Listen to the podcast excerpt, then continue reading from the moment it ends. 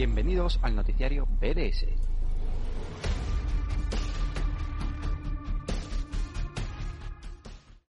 Muy buenas superhéroes, bienvenidos una semana más, un programa más al noticiario BDS.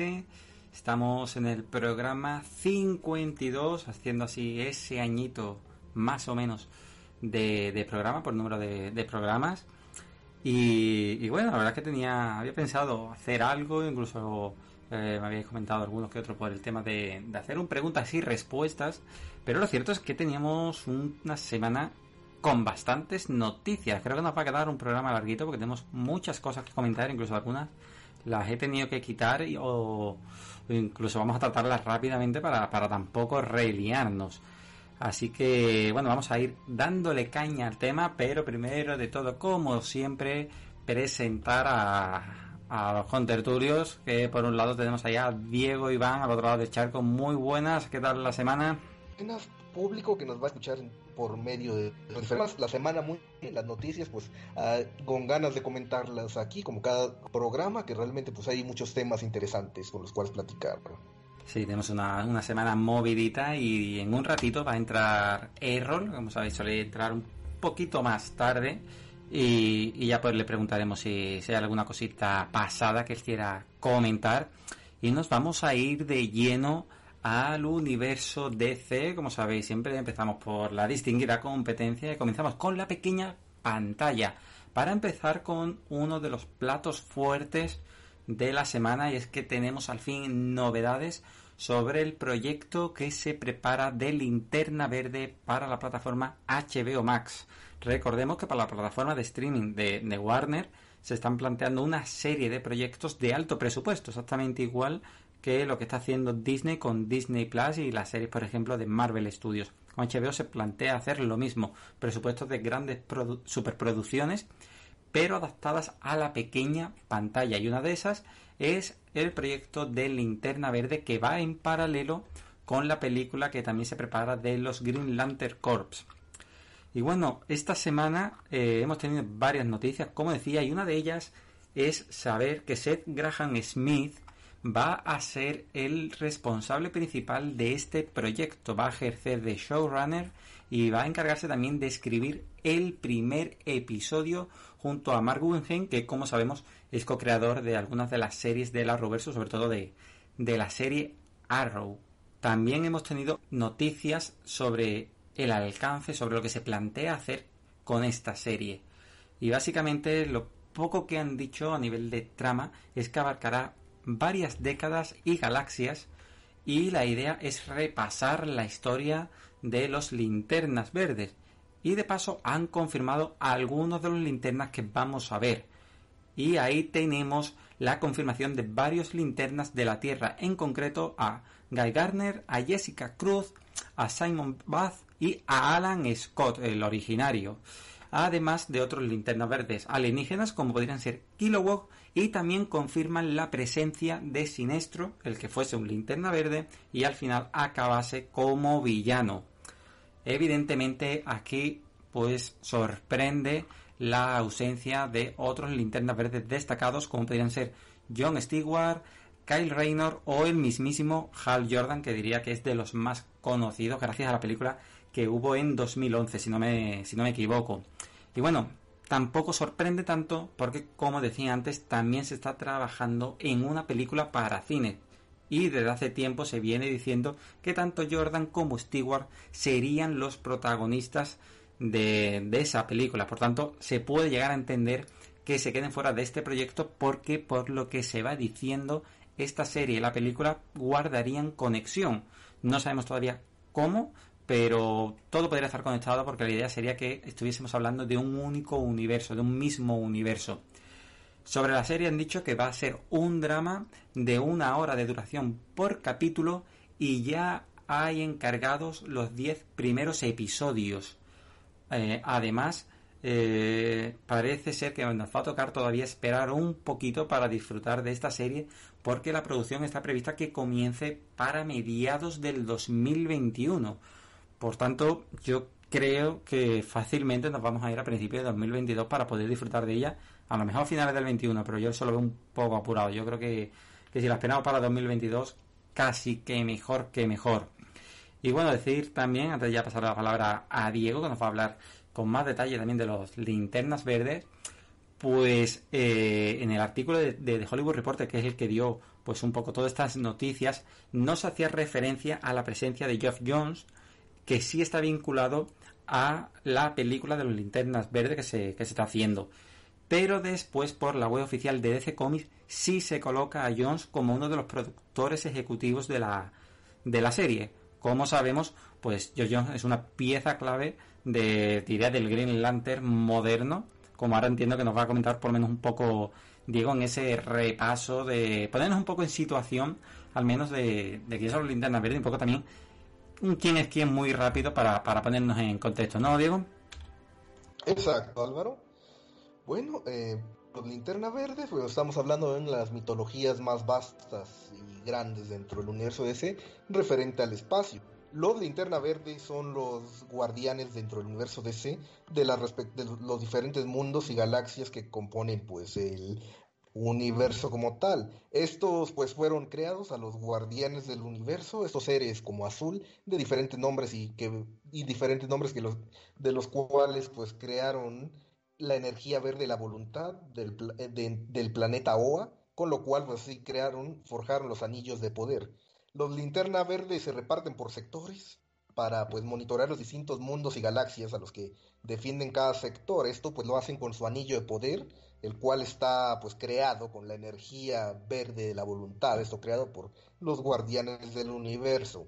Los personajes de, que veremos aquí, los que están pues comisionados para aparecer en la serie, son los siguientes. Alan Scott, el linterna verde original de la Edad de Oro. Ese personaje pues no está relacionado al, cuerpo del linterna verde, o al menos su poder no proviene originalmente de ese poder. Realmente Alan Scott encontró pues su batería de poder en un, en un viaje de expedición que hizo pues al, país de China en los años 40 y fue cuando encontró pues una lámpara, de, una lámpara la cual se había forjado de un meteorito que cayó en la antigüedad en ese país. De ahí es donde sacó pues su primer anillo, el primer anillo de Alan Scott, el cual le, le permitió salvar su vida de un accidente ferroviario y pues convertirse en el primer superhéroe, en el primer linterna verde dentro de la Tierra. Él pues adoptó su nombre y se convirtió en los primeros héroes de Ciudad Gótica, muchísimo, muchísimo, según la cronología de DC, muchísimo antes de la primera aparición de Batman dentro del universo y pues ser parte de la Sociedad de la Justicia, del primer equipo de superhéroes dentro del universo DC. Los otros personajes pues son Guy Garner, este, este linterna verde también surgido a, principios de los 80 tengo entendido y pues el linterna verde pues pues uno de los linternas más eh, vamos a llamarlo así eh, eh, bastante bastante atrevido los linterna verde más testarudos valentones y todo y pues todo este tipo de personas busca pleitos, pero también uno de los miembros más queridos de la, del grupo, de, de, los Linterna Verdes, por pues su gran corazón y más que nada su, su ímpetu de no darse por vencido. Luego tenemos a Jessica Cruz, y a, que es uno de los personajes Linterna, de más reciente aparición dentro del universo de C. Ella debutó en la etapa de los New 52 y pues una, es una chica de, de mm, de ascendencia mexicana radicada en Estados Unidos. Ella pues les tocó vivir de las experiencias, lo cual pues fue una de las cuestiones que, pues la, la ayudaron a, convertir, a convertirse en linterna. Ella por accidente, ella y sus, y sus amigos estaban acampando en el bosque, no me acuerdo, creo que en Detroit, cuando pues presencian un crimen en el cual pues unos mafiosos estaban tratando de estaban pues desechando unos cuerpos por los cuales pues Jessica y sus amigos son atacados y ella es la única superviviente lo cual pues genera que ella tenga una especie de, síndrome de ansiedad. Eh, en realidad su arco trata mucho de superar ese, ese trauma, a la par de que pues va desarrollando el poder del, linterna verde, eh, gracias al anillo de poder que recibe luego de esa experiencia traumática. Y pues su historia conlleva mucho de ella misma pues superar ese trauma, lo cual pues, pues sí fue bastante difícil para, para ella. Este personaje, pues recientemente tuvo apariciones animadas dentro de una película de, del DC Animated que se llama Justice League vs. The Fatal Fight, y pues actualmente también forma la alineación de esta serie dirigida a público femenino para los más pequeños de DC Superhero Girls. Pues ahí está, ahí está ganando proyección. Y bueno, el otro linterna es Simon Bass, es un linterna que también surge a la par de Jessica. Básicamente él es un libanés americano el cual también pues recibe el anillo de poder, quien pues a lo largo de su vida tuvo que enfrentar los prejuicios de ser pues un eh, extranjero dentro de Estados Unidos y pues gracias al poder que lo recibe del anillo del anillo de poder de una batalla que tuvo Hal Jordan y Siniestro, pues logra hacerse el poder de los linterna verdes y también sumarse al cuerpo. Ellos son los principales que tenemos ahí, más también la aparición de Sinestro. El Sinestro uno de los linterna verdes clásicos, también el máximo rival de Hal Jordan dentro del cuerpo de linterna verde.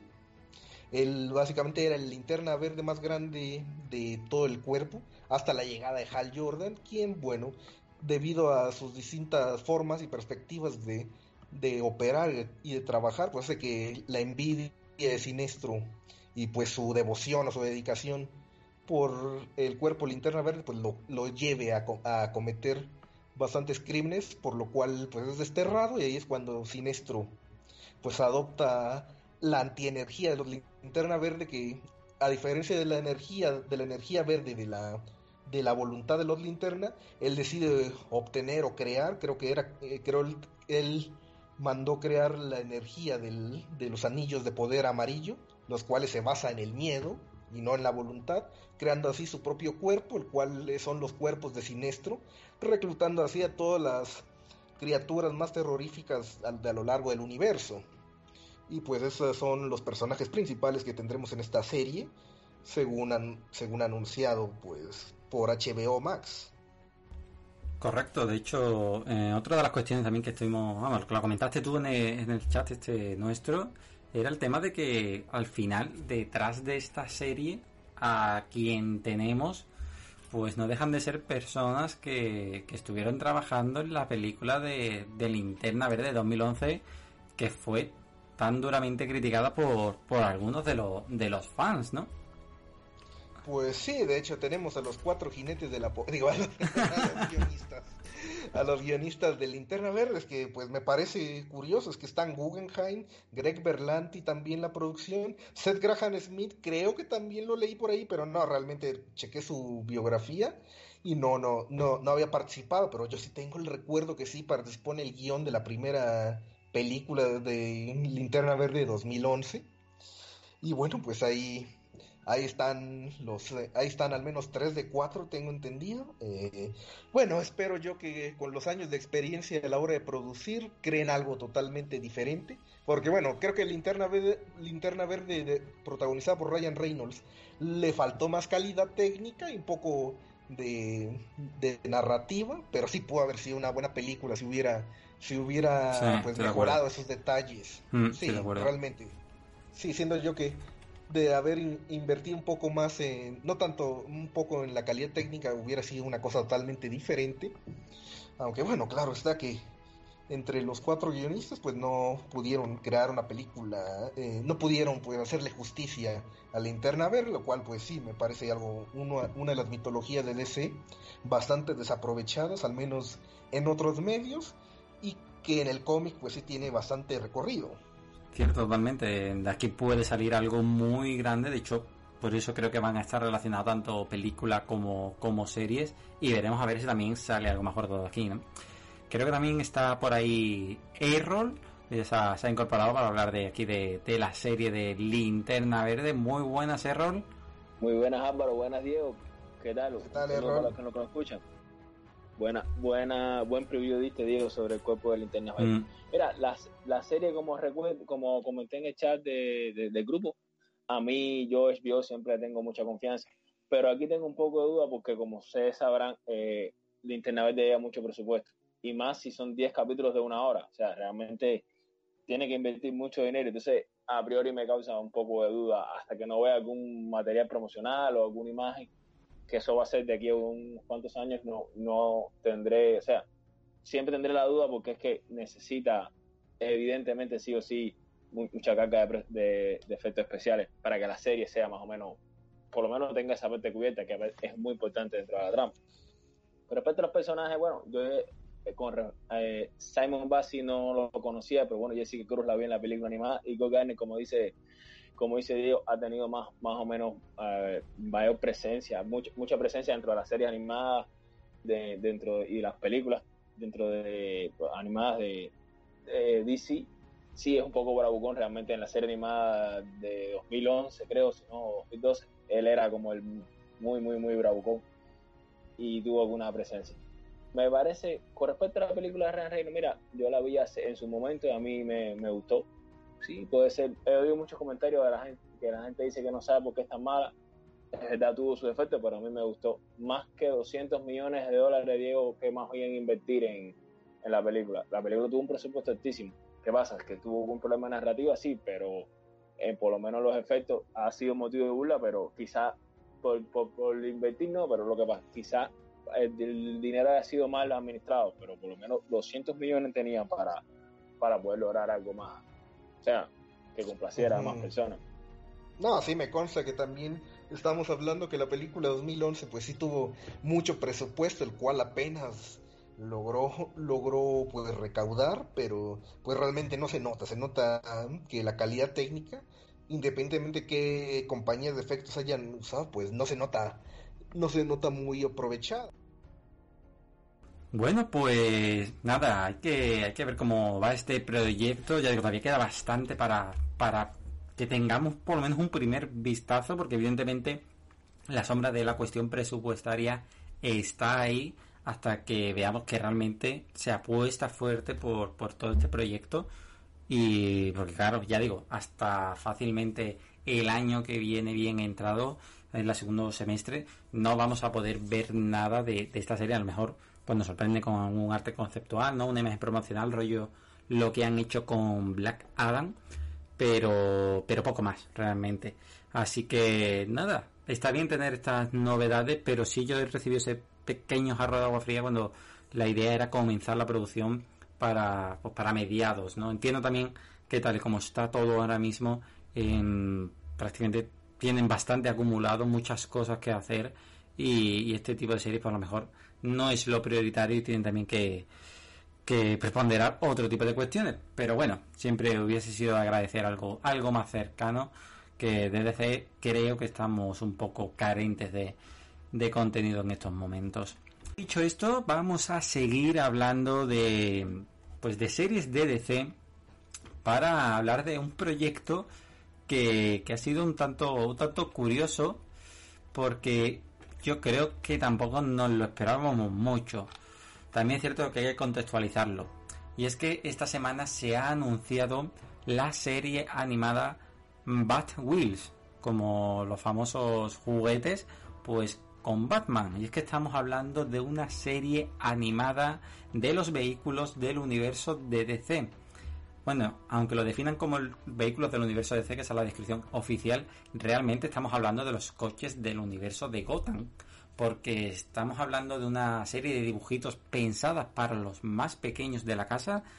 Literalmente, su, su enfoque está pensado para el mundo de, de los preescolares, es decir, los más pequeños, la infancia literalmente, y los protagonistas de, de, este, de esta serie, pues son el Batmóvil de Batman, que es BAM, Bibi, que es la moto de Batgirl, Red, que es eh, la Red Beard de, de Tom Drake, de Tim Drake, perdón, Jet, que es el Batwing de Batman, y, y Buff, que es el Batcamión de, de Batman. Es decir, típica serie de pequeños que protagonizadas por coches, solo que en este caso pues nos vamos a ir al universo de Batman y básicamente pues es un proyecto donde vamos a ver cómo todos estos vehículos tienen que trabajar juntos como equipo al mismo tiempo pues que son que son niños, ¿no? Que son simplemente niños y se tienen que enfrentar pues a los retos del mundo real.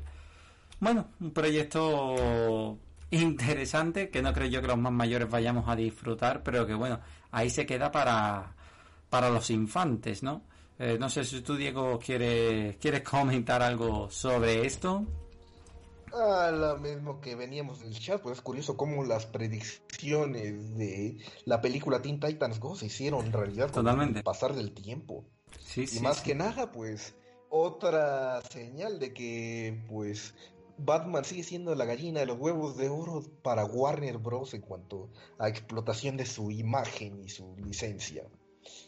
Y pues, qué cosas, ¿no? Qué cosas. Sí, totalmente. Está ahí Batman que, que lo van a explotar de todas las maneras posibles y, nada, hasta, hasta, hasta que dé todo lo que pueda dar. Bueno, a ver, a ver cómo va la cosa. Curiosamente, si no me equivoco, no, no han dado fecha de estreno, pero sí que se va a emitir tanto en Cartoon Network como en HBO Max. Así que, bueno, pues van ahí ampliando horizontes. Y bueno, seguimos hablando de series porque actualmente tenemos varios proyectos en producción. Eh, hace poco, bueno, realmente no me acuerdo ahora mismo, creo que fue ayer o antes de ayer, publicamos una entrada en el blog actualizando un poco el estado en el que se encuentran las producciones de las diferentes series del universo de DC. Bueno, no me voy a entretener a decir cómo va todo, pero bueno, básicamente se están produciendo bastantes avances y, todo va más o menos eh, encarrilado. Es cierto que saltó la noticia de que estaba habiendo algunos retrasos a la hora de dar los resultados de, de los test que se estaban haciendo y por tanto todas las producciones de Vancouver estaban retrasándose, tenían ahí un parón temporal de unos días, pero bueno, parece que ahora todo ha vuelto a retomarse y la cosa sigue sigue avanzando. Hay series que ya están directamente en proyecto, como por ejemplo la de Legends o la de Flash, y otras que también que se están preparando para comenzar a rodar pues en estos próximos días, como podrían ser la de la Stargirl o Titans mismamente. Bueno, ya iremos informando si se produce alguna novedad más interesante.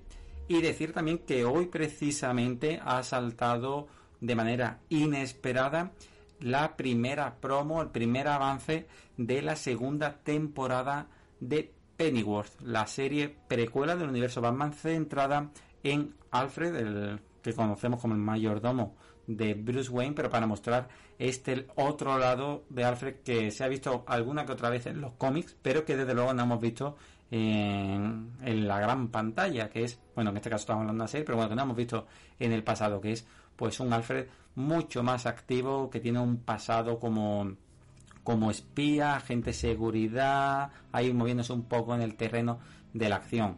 Y además se ha confirmado que será en diciembre, el 13 de diciembre, si no recuerdo mal, cuando se estrene esta segunda temporada en Epix. Bueno, con esto cerraremos serie de C. No sé si tú, Diego, quieres comentar algo de, de alguno de, de, estas dos, bueno, del tema de las series de DC, de las producciones, o de la segunda temporada de Pennyworth, que yo creo que tú no la estabas viendo, igual que yo, no, no la estábamos siguiendo.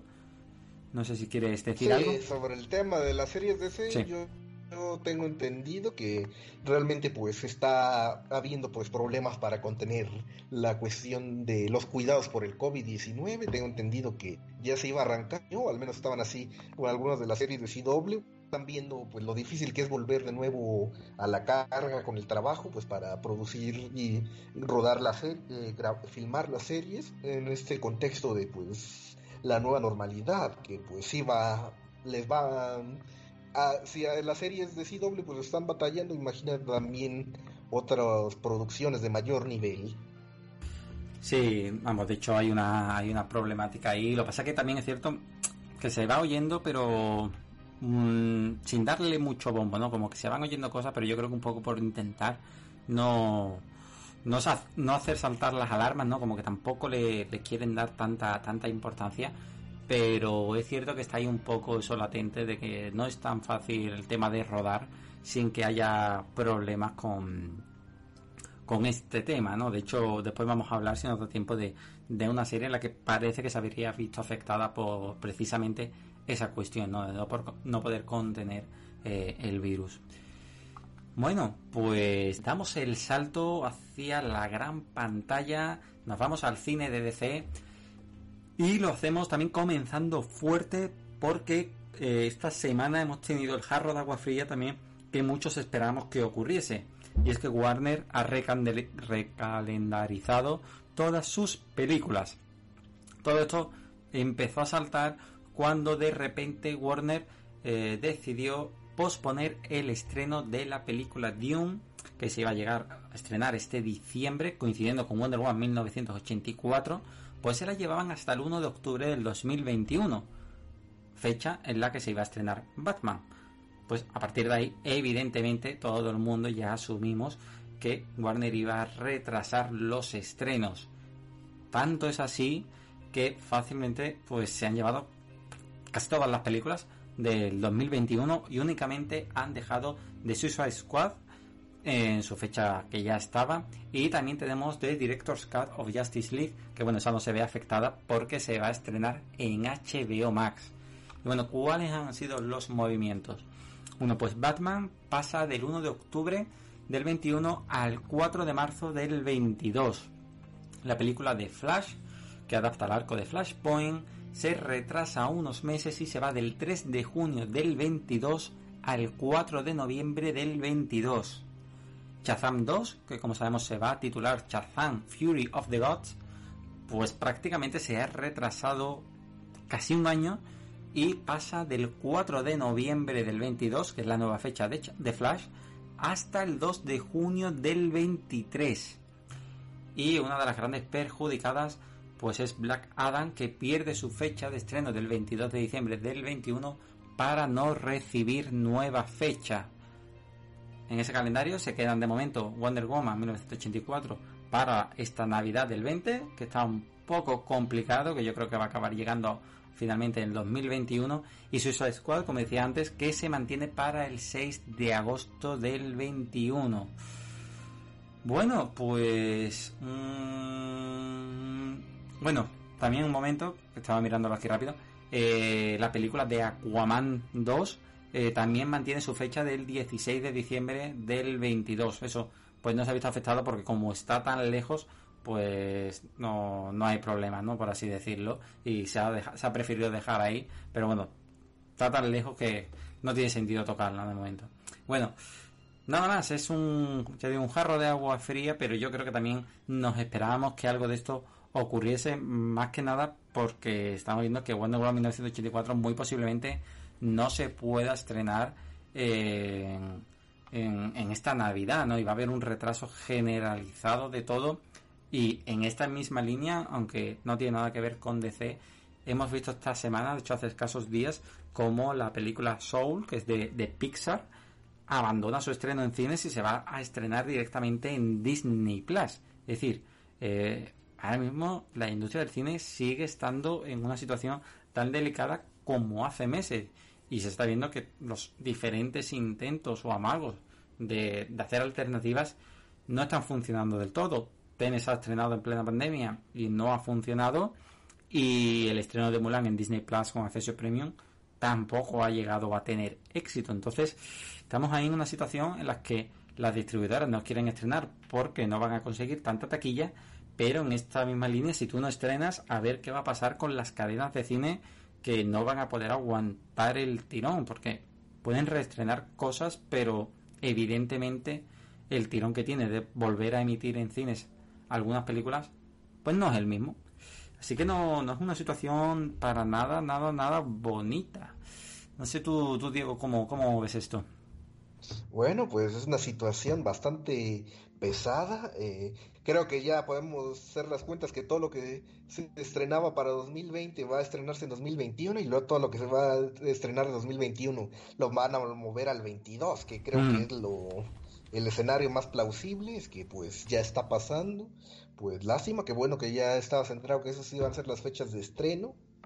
Pero pues, ¿cómo arrancar si todavía tenemos el problema de la pandemia?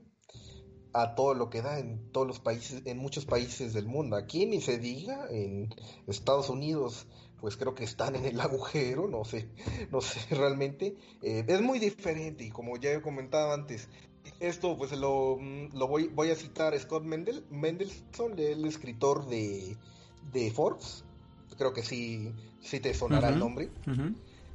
Él tuiteó recientemente que también pues el, el, problema de la pandemia y pues de que los cines no estén funcionando se deben pues más que nada pues a el fracaso al menos de Estados Unidos de instaurar protocolos de seguridad lo suficientemente eficientes o lo suficientemente pues dedicados pues para pues para evitar más contagios que realmente pues eso no solo en el cine sino en todos los en todos los ámbitos que realmente pues cómo poder cómo poder parar la cuestión del, de de los contagios, que no se puede, pero pues también el cine en, todos sus niveles pues está viendo afectada, una industria que pues merece, eh, que para generar ingresos pues necesita de la gente, cómo crear una cultura para que la gente pues vaya al cine, pero también manteniendo pues su seguridad, su estabilidad y su salud, es que eso es el dilema y pues es una cuestión que pues estamos entre la espada y la pared. Literalmente, no, no, no es un tema sencillo. Eh, ¿Error? Sí, realmente, eh, a mí, me, impresionó primero, primeramente, el cambio de Doom, 10 meses de retraso, que, o sea, es verdad que diciembre eh, se perfila complicada, pero 10 meses de retraso para Doom es, para poner las alarmas con, en Wonder Y aún me reafirmó, como bien decía Harvard, el, el, movimiento de Soul de Pixar para Disney Plus ya reafirma que lo más probable es que diciembre no en diciembre no veamos a, a Wonder Woman. Como, comentaba en el grupo, todavía quedan dos estrenos para mí importantes de, de diciembre, que son Free Guy de Ryan Reynolds, que, es a principios de diciembre, y Monster Hunter, que es, que es la filme de, de Paul W.S. Anderson y Mila Jovovich, que basada en el videojuego homónimo, que realmente es en diciembre, pero no sé qué fecha es. Eso puede ser también que los muevan del lugar, lo más probable, pero bueno, hasta ahora son los que únicos que se mantienen. Y como vienen comentadas, es, es complicado porque quieren hacer una campaña de, que, de, de ir al cine para salvar el cine, para salvar los trabajos de las personas, pero ¿cómo, lo, cómo las personas van a ir al cine si no están estrenando nada bueno? O sea, nada bueno, nada llamativo, nada nuevo. Realmente es, es, algo bastante complicado. Si la situación se perfila complicada, por lo menos eh, para los próximos meses.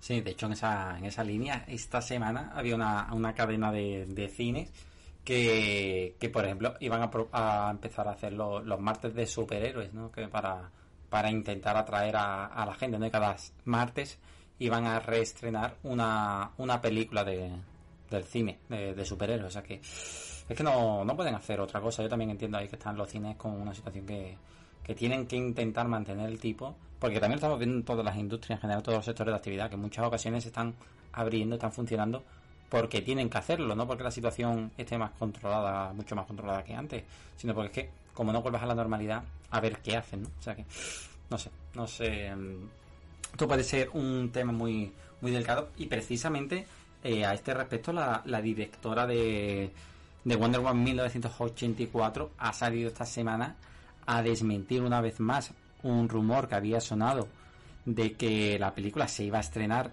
en streaming directamente y, bueno pues lo ha desmentido diciendo que, que, no que siguen su siguen apostando fuerte por lo que es la gran pantalla y precisamente lanzaba cierto mensaje como de de miedo hacia el futuro de lo que podría ser el cine indicando que, que no se puede dejar de estrenar cosas ni hacer que la que ruede que rueda pare literalmente porque se podría perder el cine para siempre. Yo digo, era un mensaje un poco, no sé si apocalíptico, pero era en plan que, que ella casi que veía que si no se les lanzaba un, un salvavidas financiero a las cadenas de cine, pues podría cambiarse por completo lo que es el modelo de, de la industria para siempre. No sé si eso llegará a, a tanto, pero hay una problemática ahí que, que se tiene que, que, resolver. No sé, no sé, a ver, a ver cómo va la cosa. Es lo mismo que digo, Álvaro, es que realmente cómo pues convencer a la gente mm. de acudir al cine, pero salvaguardando su seguridad dentro pues de esta cuestión de la nueva normalidad. Es que pues realmente, realmente es algo cabrón, es algo global, es algo que pues no se va a subsanar de la noche a la mañana y pues también está esta cuestión que también creo que tal vez es un poco, un poco menos grave, como esos proyectos que no se han estrenado, cómo saber que el público eh, que tanto los esperaba pues cómo evitar que se apague el ánimo de ver esos proyectos que tanto pues generaban generaban pues ánimo de ir al cine como por ejemplo la cuestión de los constantes retrasos en el caso de Wonder Woman 84 que puede puede que posiblemente no la libre a estrenarse a finales de año por la misma situación. Puede que sí, puede que, puede que no. Creo que realmente ya no la veo estrenándose en diciembre. Pero es que, bueno, estamos hablando que son blockbusters sí que generan mucha expectativa en, dentro del público, pero debemos considerar el aspecto que ese ánimo puede ir apagándose debido a que pues no se estrena. Pasa con Wonder Woman y pasa con casi todos los blockbusters de, de este año. Eh, la película de Bond ha, sufrido, No Time to Die ha sufrido como tres o cuatro eh, retrasos. Es complicado realmente. Una pregunta, ¿saben ustedes si Death of the Nile, la secuela de Muerte de Orient Express se va a estrenar en octubre o la movieron también? No recuerdo bien ahora si... ¿Saben cuál es la película que le estoy diciendo? Sí, no, no, no tengo idea. Pues parece que no la han, no la han cambiado. No recuerdo ahora. No tengo ni idea, no tengo ni idea. No encuentro, porque esa es otra de las grandes películas de, de ahora, de, de, de, la, de esta temporada. La, anterior recaudó casi 300 millones de dólares y es, adaptando un famoso cuento de Agatha Christie. En fin, que no, disculpa que no viene el tema del blog, así que pueden continuar. Nada, nada, sí, al final es el tema de, de la industria ¿no? y, de, cómo va, porque te afecta directamente a, a todo, ¿no? O sea que, bueno, precisamente las empresas también se van copiando una, una de otra, ¿no? Y van intentando ver lo que funciona para una y lo que no funciona para, para otra para, para decidir qué hacer, ¿no? Bueno, a ver, a ver, a ver cómo, cómo ha avanzado la cosa estas semanas. Y bueno, decíamos antes que una de las películas que había perdido su fecha de estreno, literalmente, era Black Adam. Y esta semana también saltaba la noticia de que Sarah Sahi pues sería potencial candidata para interpretar a Adriana Tomás, eh, más conocida como Isis en la película. Este personaje pues es más conocido por ser la mujer de Black Adam y porque tiene también unos superpoderes relativamente parecidos a los que tiene Black Adam. La que es menos conocida es en sí la propia Sarah que bueno ha aparecido en películas como por ejemplo Una bala en la cabeza que de hecho es adaptación de un cómic o también en series como The Rookie que es una de las que yo la, la vi recientemente o Sex and Life. No sé si tampoco he visto mucho de esta actriz como para poder juzgar, pero no sé si esta mujer da el perfil para el personaje. Físicamente diría que sí, pero no sé si a nivel de interpretativo yo las pocas veces, ya digo, lo he visto muy, muy, muy pocas veces, no, no tengo mucho criterio, pero bueno, no me ha llegado a mí a, transmitir lo suficiente. Pero bueno, no sería la primera vez que, me sorprende. No sé si tú, Diego, sabes algo más de, este personaje, así que nos puedas comentar muy rápido, o, si se te escapa el temilla. No, no, eh, déjame comentar. Bueno, Isis viene siendo pues la esposa, la amada de Black Adam eh, en la antigüedad Isis era una especie de, de reina, sacerdote, lo cual pues conoció a Black Adam, eh, a, su, forma, a su forma mortal, digámosle así, antes de que él asumiera pues los poderes del mago Shazam, que Black Adam pues tenía el nombre Ted Adam, esta pues era su, su vamos a decirlo así, su amante, su, su amada en la época, pero pues tras recibir una especie, eh, tras ser traicionados, ambos pues quedaron, ambos pues, ambos pararon, casi lo mismo que le pasó a Hawkman y Hawker en la antigüedad, solo que pues Black Adam pues sí quedó bastante cabreado por la cuestión de que hayan separado pues a Isis, sus enemigos, no me acuerdo exactamente pero pues así pues era la cuestión. Y luego pues esta mujer reencarna en la reencarna milenios después en una en una mujer llamada Adriana Tomás, con la cual pues mm, se convierte en su vamos a decirlo su eh, ella pues al reencarnar en esta en, esta mujer pues se convierte eh, tiene la habilidad de transformarse de nuevo en Isis y reencontrarse con Adam y pues aparentemente la historia de la película va a adaptar cierta historia en donde Black Adam pues trata de recuperar a su amada, pero pues hacer eso pues traería grandes consecuencias, lo cual pues lo lleva a enfrentarse a los miembros de la Sociedad de la Justicia. Bueno, pues a ver, a ver si van por ahí los tiros, porque están ahí muchas cositas, ¿no? También de, un personaje que se han inventado de, de su hijo, ¿no? Algo creado expresamente para la película. Y bueno, a, ver, a ver cómo va esto. Tampoco está muy claro si, si finalmente se, hará con este personaje, porque es un rumor que tampoco ha venido de, las grandes fuentes, como pueden ser Deadline o de Hollywood Reporter, por tanto hay que tratarlo más como rumor que como algo hecho. Y bueno, siguiendo en esa línea de rumores, pues vamos a irnos a hablar de Flash, de la película adaptación de Flashpoint, porque esta semana se ha hablado de otro posible regreso que podría haber para esta película. Y estaremos hablando en concreto de Gal Gadot en su papel de Wonder Woman. Esta aparición del personaje ya se, comentó hace mucho tiempo, de hecho en septiembre del 17 ya se decía que Gal Gadot iba a regresar para la película de Flash, pero como sabemos ha habido muchos movimientos y parece porque la situación pues se ha reiniciado del todo, ¿no? Ya lo, lo veíamos días atrás con las renegociaciones que estaba viendo con el actor Billy Crudup para reinterpretar su papel de, Henry Allen, el padre de Flash, y ahora parece que se está haciendo con Gadot. No está muy claro qué papel interpretaría, pero sí se la coloca en un rol más bien secundario. Eso, bueno, no sé si con secundario encajaría también lo que ocurre con ella en los cómics porque, a ver, tiene un papel relativamente importante en el arco Flashpoint, porque si no me equivoco, forma parte de ese triángulo amoroso que se produce entre Aquaman, Mera y ella, que da pie al final a la gran batalla entre Amazonas y Atlantes, que es pues parte de la historia de fondo de la película de Flashpoint. Lo que pasa es que tampoco está del todo claro si el enfoque que hay ahora mismo de la película adaptaría esa gran batalla que vemos allí o si eso no va a estar ni siquiera presente, si lo va a estar con un papel muy secundario, no está nada de claro eso, está ahora mismo en el aire. Es una buena noticia al ver a Gato, pero yo también, eh, ya sabéis que soy muy temeroso cuando vemos a tantos personajes en una película y más en esta de Flash que tiene que pues aclarar lo que son los conceptos del multiverso, lo tiene que introducir bien en la gran pantalla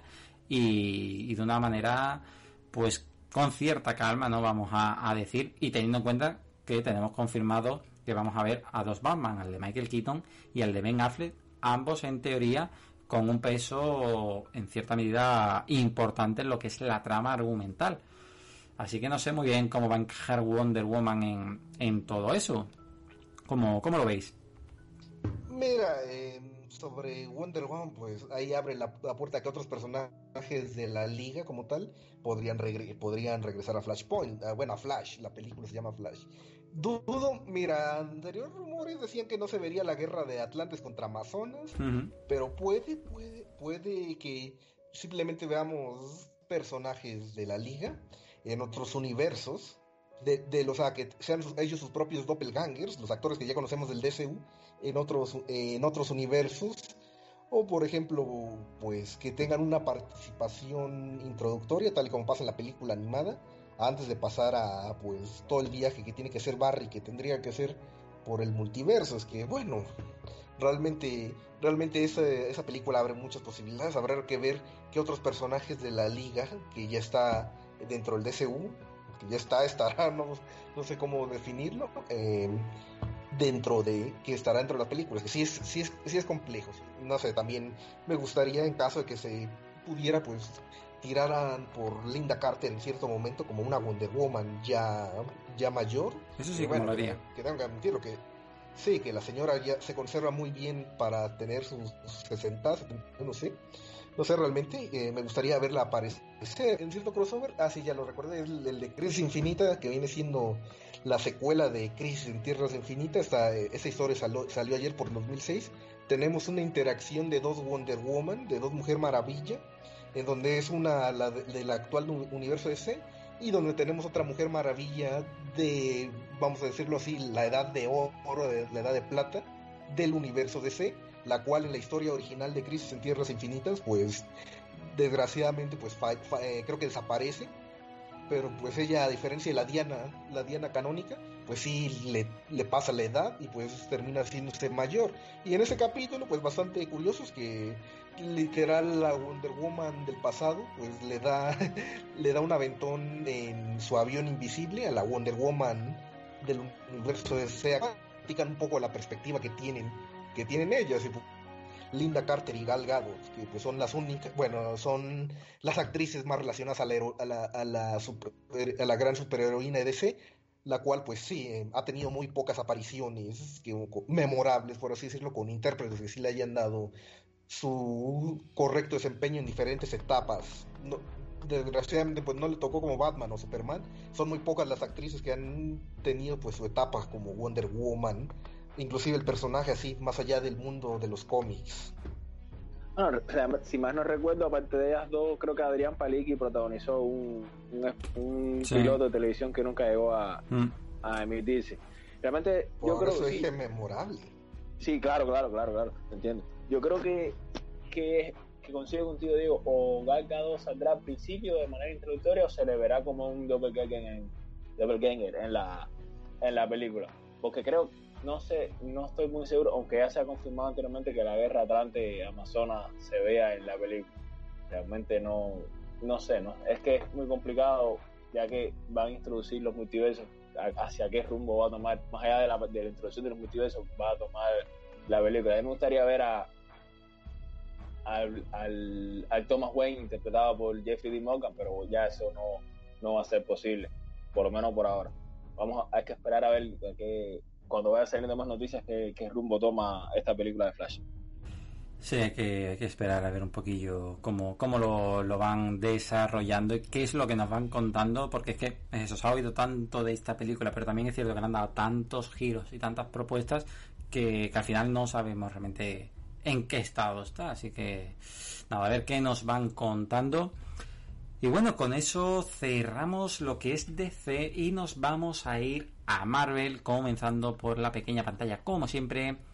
Y hablamos de uno de los vistazos que hemos tenido este fin de semana gracias a la New York Comic Con, porque hemos tenido la oportunidad de ver, que ya está disponible en YouTube, los 10 primeros minutos de la serie Handstrom de Hulu, que se estrena precisamente este mismo octubre. Bueno, sabéis, esta serie eh, se está ahí moviendo un poco al margen de lo que vendría siendo el universo Marvel, sí, parece que está encajada, pero no, no se hace tanta mención a, a otros universos de, de, Marvel, pero bueno, a ver, a ver cómo lo, lo hacen una vez que veamos la serie.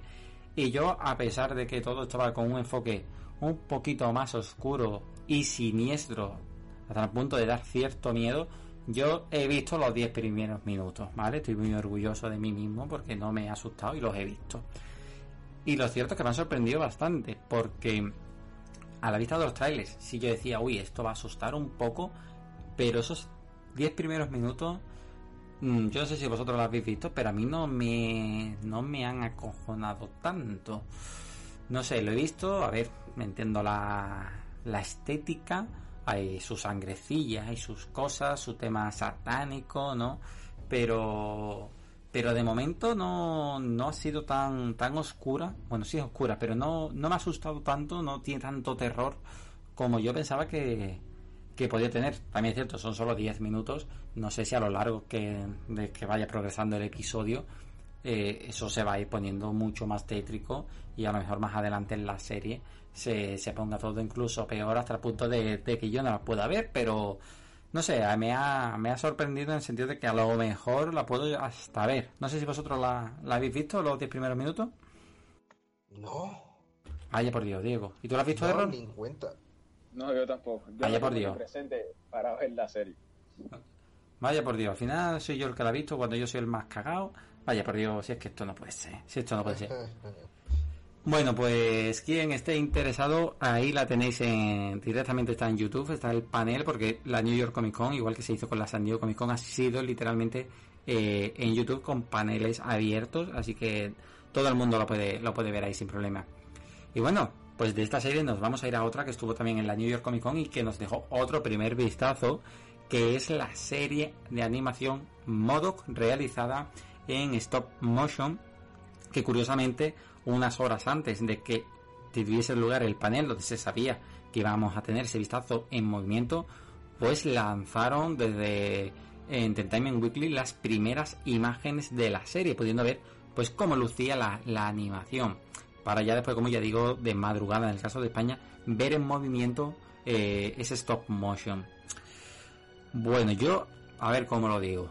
a mí me ha sorprendido un poco porque la primera impresión que tuve no fue agradable. Reconozco que me, que me chocó un poquito y no me atrajo del todo. Es cierto que después cuando he visto el par de clips que se, que se mostraron a lo largo del panel, sí que me, me gustó un poco más, ¿no? Lo vi en movimiento y, y sí me atrajo más.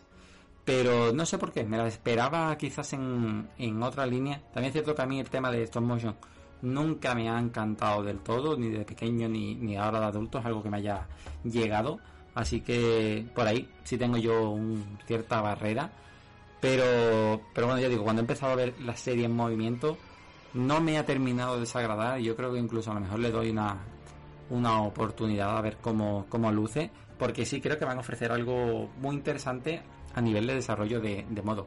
Creo que se van a ir por las ramas van a hacer algo ahí completamente diferente. Tiene un tono así, un poco, no sé si gamberro, pero sí muy, muy coloquial, ¿no? Con una importante carga de humor y, donde yo creo que no les va a importar tanto lo que es el tema de, del universo Marvel como tal, ¿no? Como cuál es la historia de modos que en los cómics, como el ofrecer un producto entretenido inspirado en cosas de, del universo Marvel.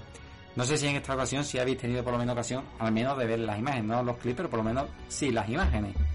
Sí, sí, vi las imágenes. Eh, pues se ven curiosas, la verdad, no sé qué, qué historia vaya a abordar. Que eso está en Hulu, ¿verdad? Sí, en Hulu. Sí, la serie se va a estrenar en Hulu en 2021 y en principio están mirando a la idea de, estrenarla a principios de, año. Del 2021. Correcto. Bueno, pues, ¿qué te digo? Eh, se ve curioso, sepa que van a abordar, que este personaje, pues, eh, yo tengo entendido que tiene cierta malicia, pero aquí en esta historia, por lo que he leído, pues se va a retirar de ser villano para concentrarse a ser padre, ¿verdad? Sí, de hecho, la, la trama es un poco curiosa, por lo que estuvieron comentando en el artículo de Entertainment Weekly, porque lo que va a hacer es, vamos a tener a modo que tiene su empresa que es AIM, de Industrias Mecánicas Avanzadas, y está literalmente en la bancarrota de repente y hay una empresa que está inspirada en, Google que directamente pues la está interesada en comprarla. Entonces Modoc como que aprovecha el momento para retirarse de su, de su vida empresarial y dedicarse a su familia. Pero al final pues parece que se ve que, que, tiene que seguir yendo pues a todas las que son las reuniones empresariales y todo. Sigue ahí como inmerso en el día a día y se tiene que enfrentar al directivo de esa otra empresa que, quiere comprar AIM, ¿no? que se llama Austin Vanderslit, que si no me equivoco es un personaje que no yo no sé si existe en el universo Marvel, la verdad que lo voy a mirar ahora porque creo que no lo, no lo he buscado, pero yo creo que no, que no existe en el universo Marvel, yo creo que se la han sacado directamente de, de la manga. Y, está así, un poco en esa línea. Van a mostrar una versión un poco entre villano, no, no sé, no te voy a decir antihéroe, pero sí no tan malo como podríamos pensar. ¿Tú, Errol, la, la? Sí, he visto, he visto inclusive los clips, a mí, a mí me gusta bastante la animación. Y la stop motion, a ver, no es comparado con otro estilo de animación, pero a mí me gusta bastante. Sí, a mí me pasó que día, pero yo cuando vi las imágenes me chocó un poco los diseños de los personajes, pero ya después de el clip más o menos se me suavizó un poco la, la, la opinión que tenía con respecto a la serie. Tiene, tiene toda la pinta de que sea una, una sitcom americana de, de libro que lo casi no, no enfocaba tanto en temas superhéroicos, sino más al tema cotidiano, como vas comentando de modo, con su, trabajo, con la empresa, con su familia. Me parece que van a ir por ahí. Puede ser, pues, puede ser una, una buena serie. No sé si todo, a medida que avance un poco, o sea, que muestra un poco más de tráiler o algo, quizá, quizá le dé una oportunidad realmente a la serie, tendría que, ver un poquito más. Pero por ahora pinta bastante bien. Mucha gente la comparan con Robo Chicken. Yo no he visto Robo Chicken, no sé si ustedes la han visto. Y por eso la tienen en, bastante estima. Así que vamos a ver si, si se mantiene ahí en ese favor del público. Sí, de momento ya digo. Al final la, la, la película, la serie te, te acaba trayendo, por lo menos a mí lo ha hecho. Y por lo menos para estar atento a ver los siguientes vistazos, a ver si, si luce mejor. Porque Curiosamente han mostrado clips, pero no han mostrado un trailer como tal, que a mí eso me ha sorprendido. Yo pensaba que iban a mostrar algún tipo de más rollo teaser trailer que, que clip. Mejor porque así tenemos un mejor vistazo, ¿no? Como, como ya digo. Bueno, pues seguimos de actualidad y nos vamos a ir a las series de Marvel Studios que se preparan para la plataforma, de Disney Plus. Porque a principios de semana saltó la noticia de que Marvel iba a buscar a un nuevo actor para interpretar una versión muy joven de Bruce Banner, un actor de unos 10 años aproximadamente para el papel. Bueno, esto es interesante eh, porque eh, nos confirma, aparte de la presencia de Bruce Banner en la serie, que se va a explorar más también de la historia de joven de Bruce. Al fin y al cabo, el personaje de, Banner se ha, se ha, visto muy poco en el UCM, no se sabe tanto de su historia, si hemos visto más a Hulk, pero Bruce yo creo que es un gran desconocido a nivel de, del UCM, ¿no? Y, y verlo al menos de joven, aunque sea en She-Hulk pues yo creo que, es un gran atractivo, por lo menos para, mi gusto. Evidentemente, Bruce Banner yo creo que va a aparecer sí o sí en la serie, la versión mayor de, de Mark Ruffalo, porque sabemos que está muy vinculada a los orígenes de, de She-Hulk, ¿no? De, de dónde recibe ella sus poderes.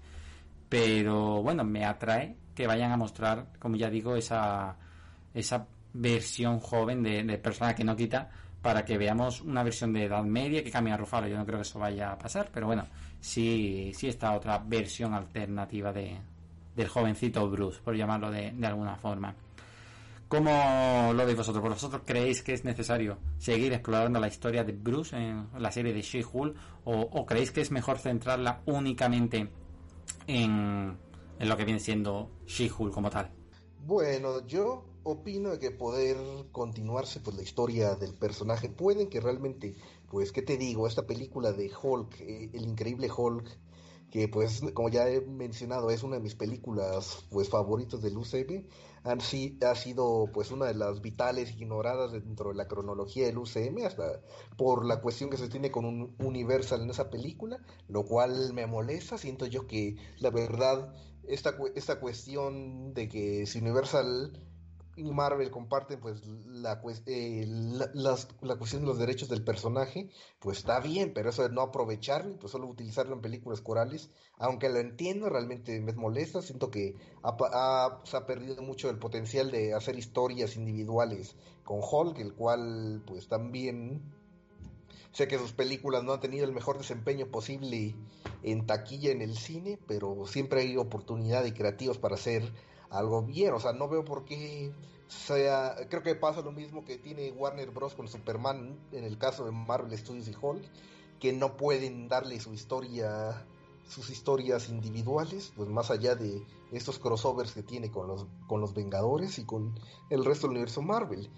Me gustaría que pues indagara un poco la historia que se tiene pues de Bruce de niño, aunque bueno, creo que creo que pues este, este tipo de historia que bueno me imagino que en algún de alguna forma la conocen que era un poco el trauma que, su, que sufrió Bruce Banner cuando era niño lo cual pues fue uno de los catalizadores para convertirse en Hulk en que su padre su padre que pues terminó matando a su madre un arranque de ira lo cual pues hizo que Bruce Banner desarrollara este trauma en donde pues Hall, o sea, Hall no solo se formó en la, en la exposición a, la radiación gamma, sino que fue realmente por este trauma psicológico que pues tuvo desde niño el presenciar pues el acto de que su padre mató a su madre.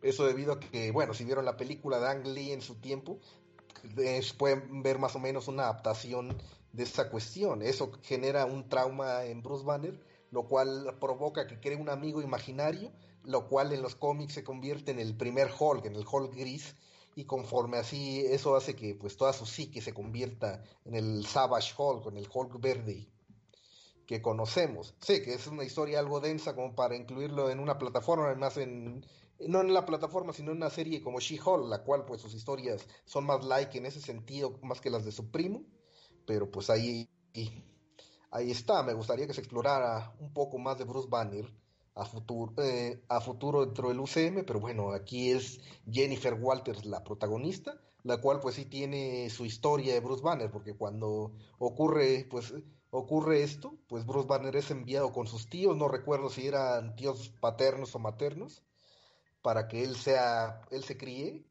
ahí en la casa de Jennifer y pues ahí tengan su, ahí pues él él es donde pues tiene su infancia, tiene su adolescencia, hasta pues ya separarse de su familia, los Walters.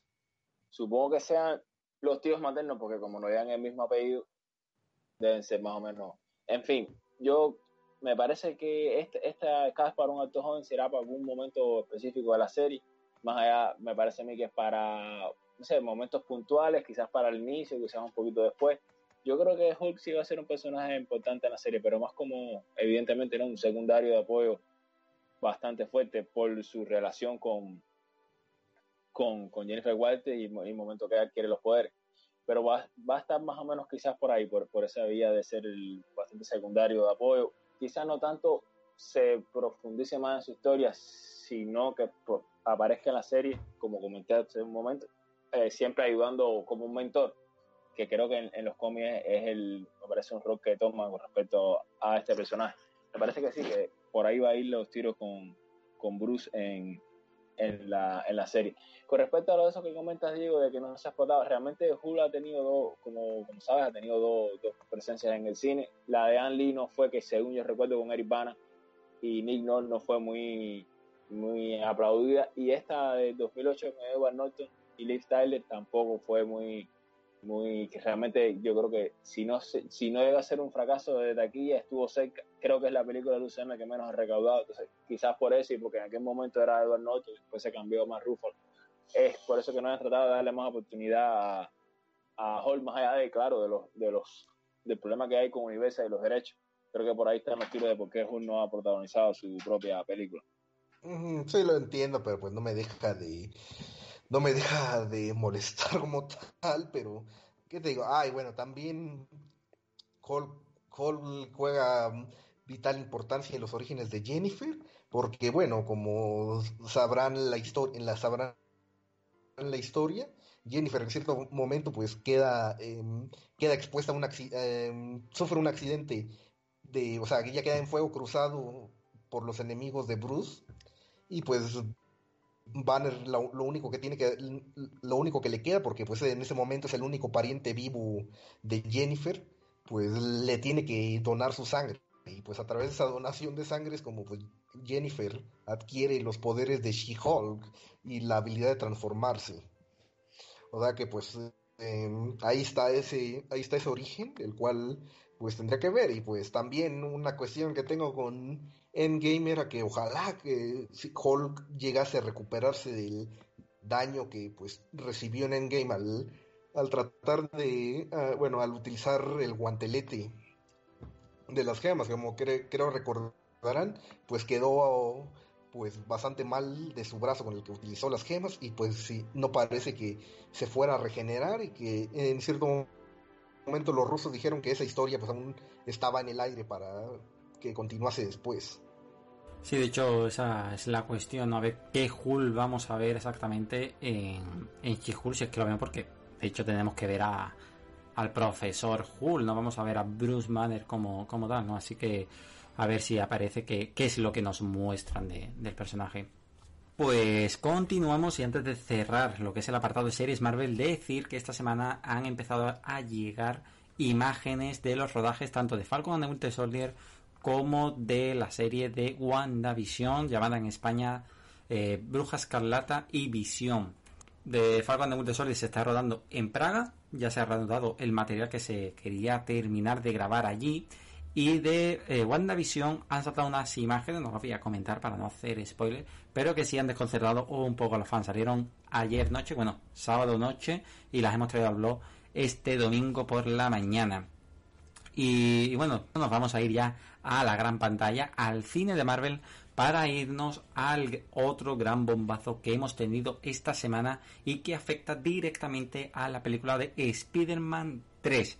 Y es que se ha confirmado que el actor Benedict Cumberbatch va a aparecer en la película como Doctor Strange, como Doctor Extraño.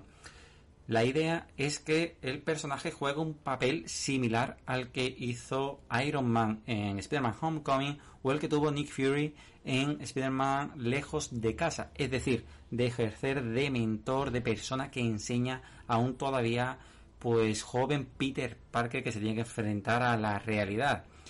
¿Qué pasa?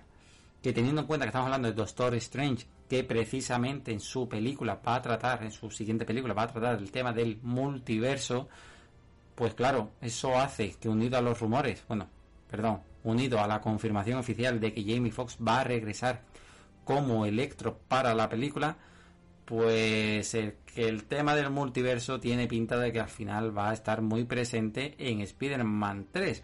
No sabemos si entonces se va a aprovechar todo esto para conectar con el universo de películas de Marvel de Sony, si se va a aprovechar para decir por qué tenemos al mismo actor de Electro de The Amazing Spider-Man aquí interpretando el mismo personaje y de paso por qué tenemos a J.K. Simons interpretando también a Jameson cuando ya lo vimos en la película de la trilogía de Spider-Man de Sam Raimi o si al final todo esto son tonterías que nos estamos montando en la cabeza a los fans pero desde luego yo personalmente veo cada vez más cerca el, el Spider-Verse, el Spider-Verso, la conexión de, de, los diferentes universos de Spider-Man. Yo no sé ya después qué bombo le darán o qué, pero yo creo que van a establecer la idea de que las anteriores películas de Spider-Man existen en realidades, perdón, realidades alternativas.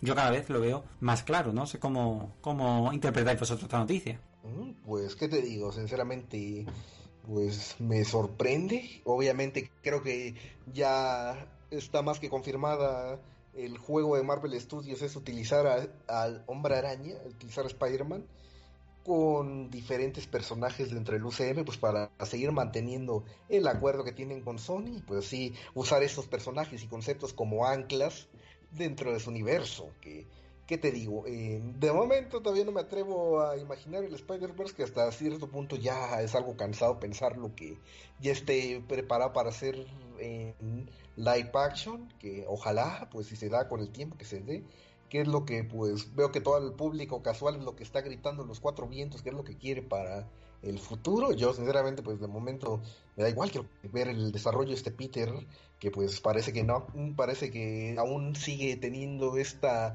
invasión de mentores por todos lados. Yo quiero, no quiero mentores, yo quiero compañeros con los cuales pueda relacionarse. Realmente siento yo que esta invasión de a su personaje que hace el UCM más que por necesidad que por, por desarrollo dentro del personaje, pues a veces de cierta forma me sigue molestando un poco. Yo me sigue molestando un poco esta cuestión. No sé qué rumbos querrá tomar esta entrega, que pues muchos quieren una cosa, otros quieren otra, se dice una, se dice que va a haber varios villanos, no sé, no sé dónde, cómo va a desembocar todo, Álvaro.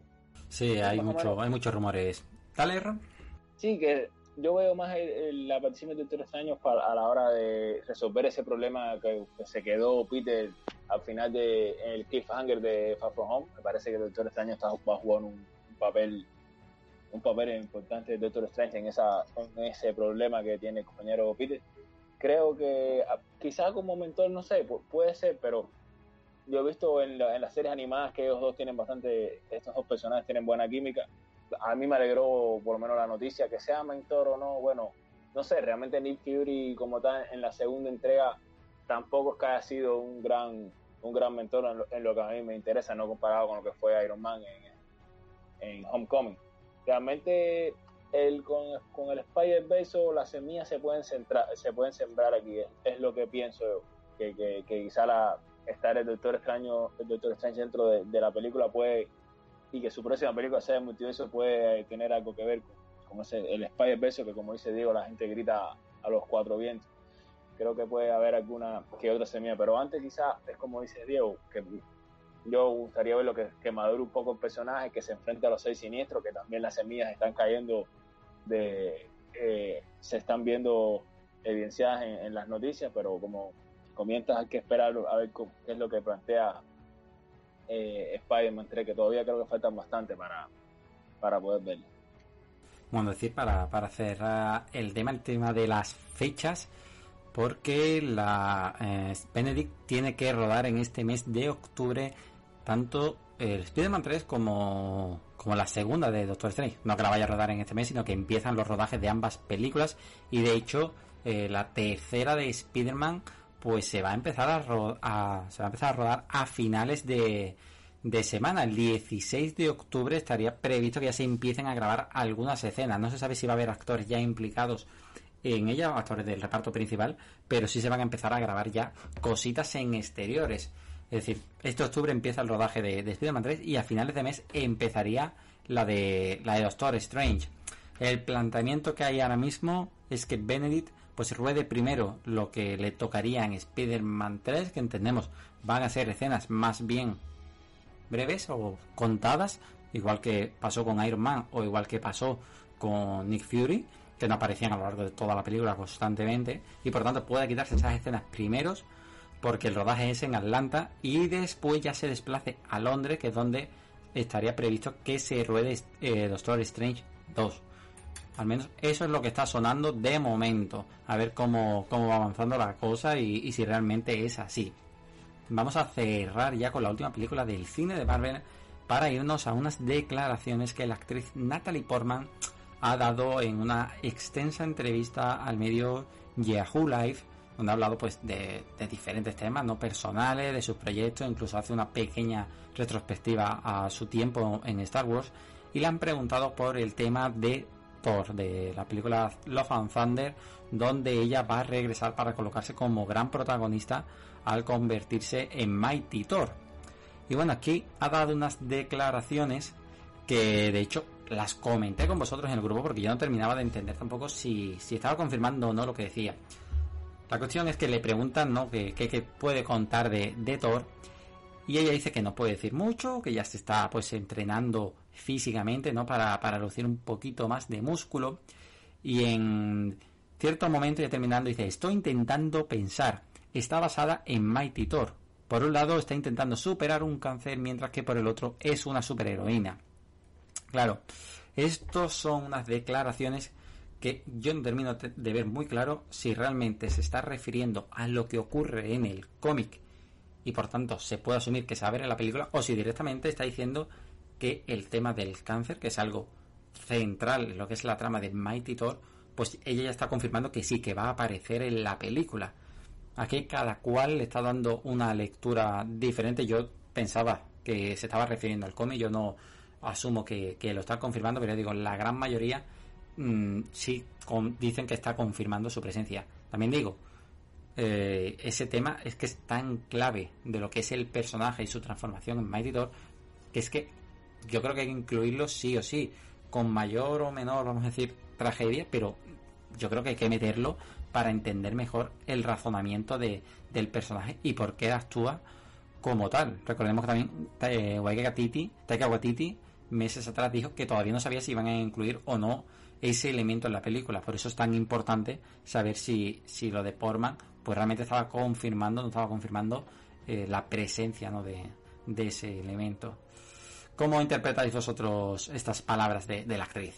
Pues sinceramente yo quisiera que Marvel tuviera el valor de abordar esto, que bueno, sé que realmente es una práctica muy actual, muy necesaria de visibilizar los padecimientos del cáncer, creo que sería bueno ver que un, un superhéroe, en el caso de el personaje Natalie Portman de Lady Thor o de Mighty Thor, que realmente lo aborde, porque pues eso es cuestión de su origen como heroína, eh, que no se puede, no se puede pues anexar, o sea, eso es, eso proviene del cómic, sé que muchas veces deciden saltarse cuestiones más controversiales y un poco más oscuras en, dentro del UCM, como el caso de Hulk que ya platiqué hace unos momentos dentro de la sección de She-Hulk, pero es que realmente pues es necesario para que el personaje, es que, pero tienen que abordarlo de la manera, de la manera propicia.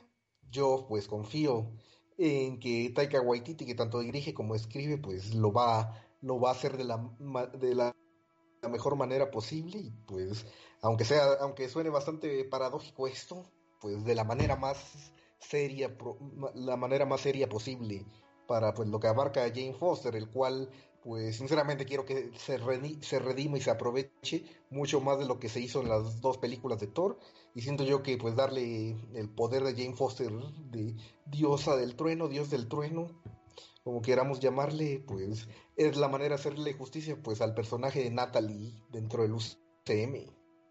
Eh, a mí, a mí me impresionó mucho primeramente la noticia de que Natalie Portman regresaría al UCM. Yo lo último que había oído de ella era que ella se había desligado completamente de, de lo superheroico.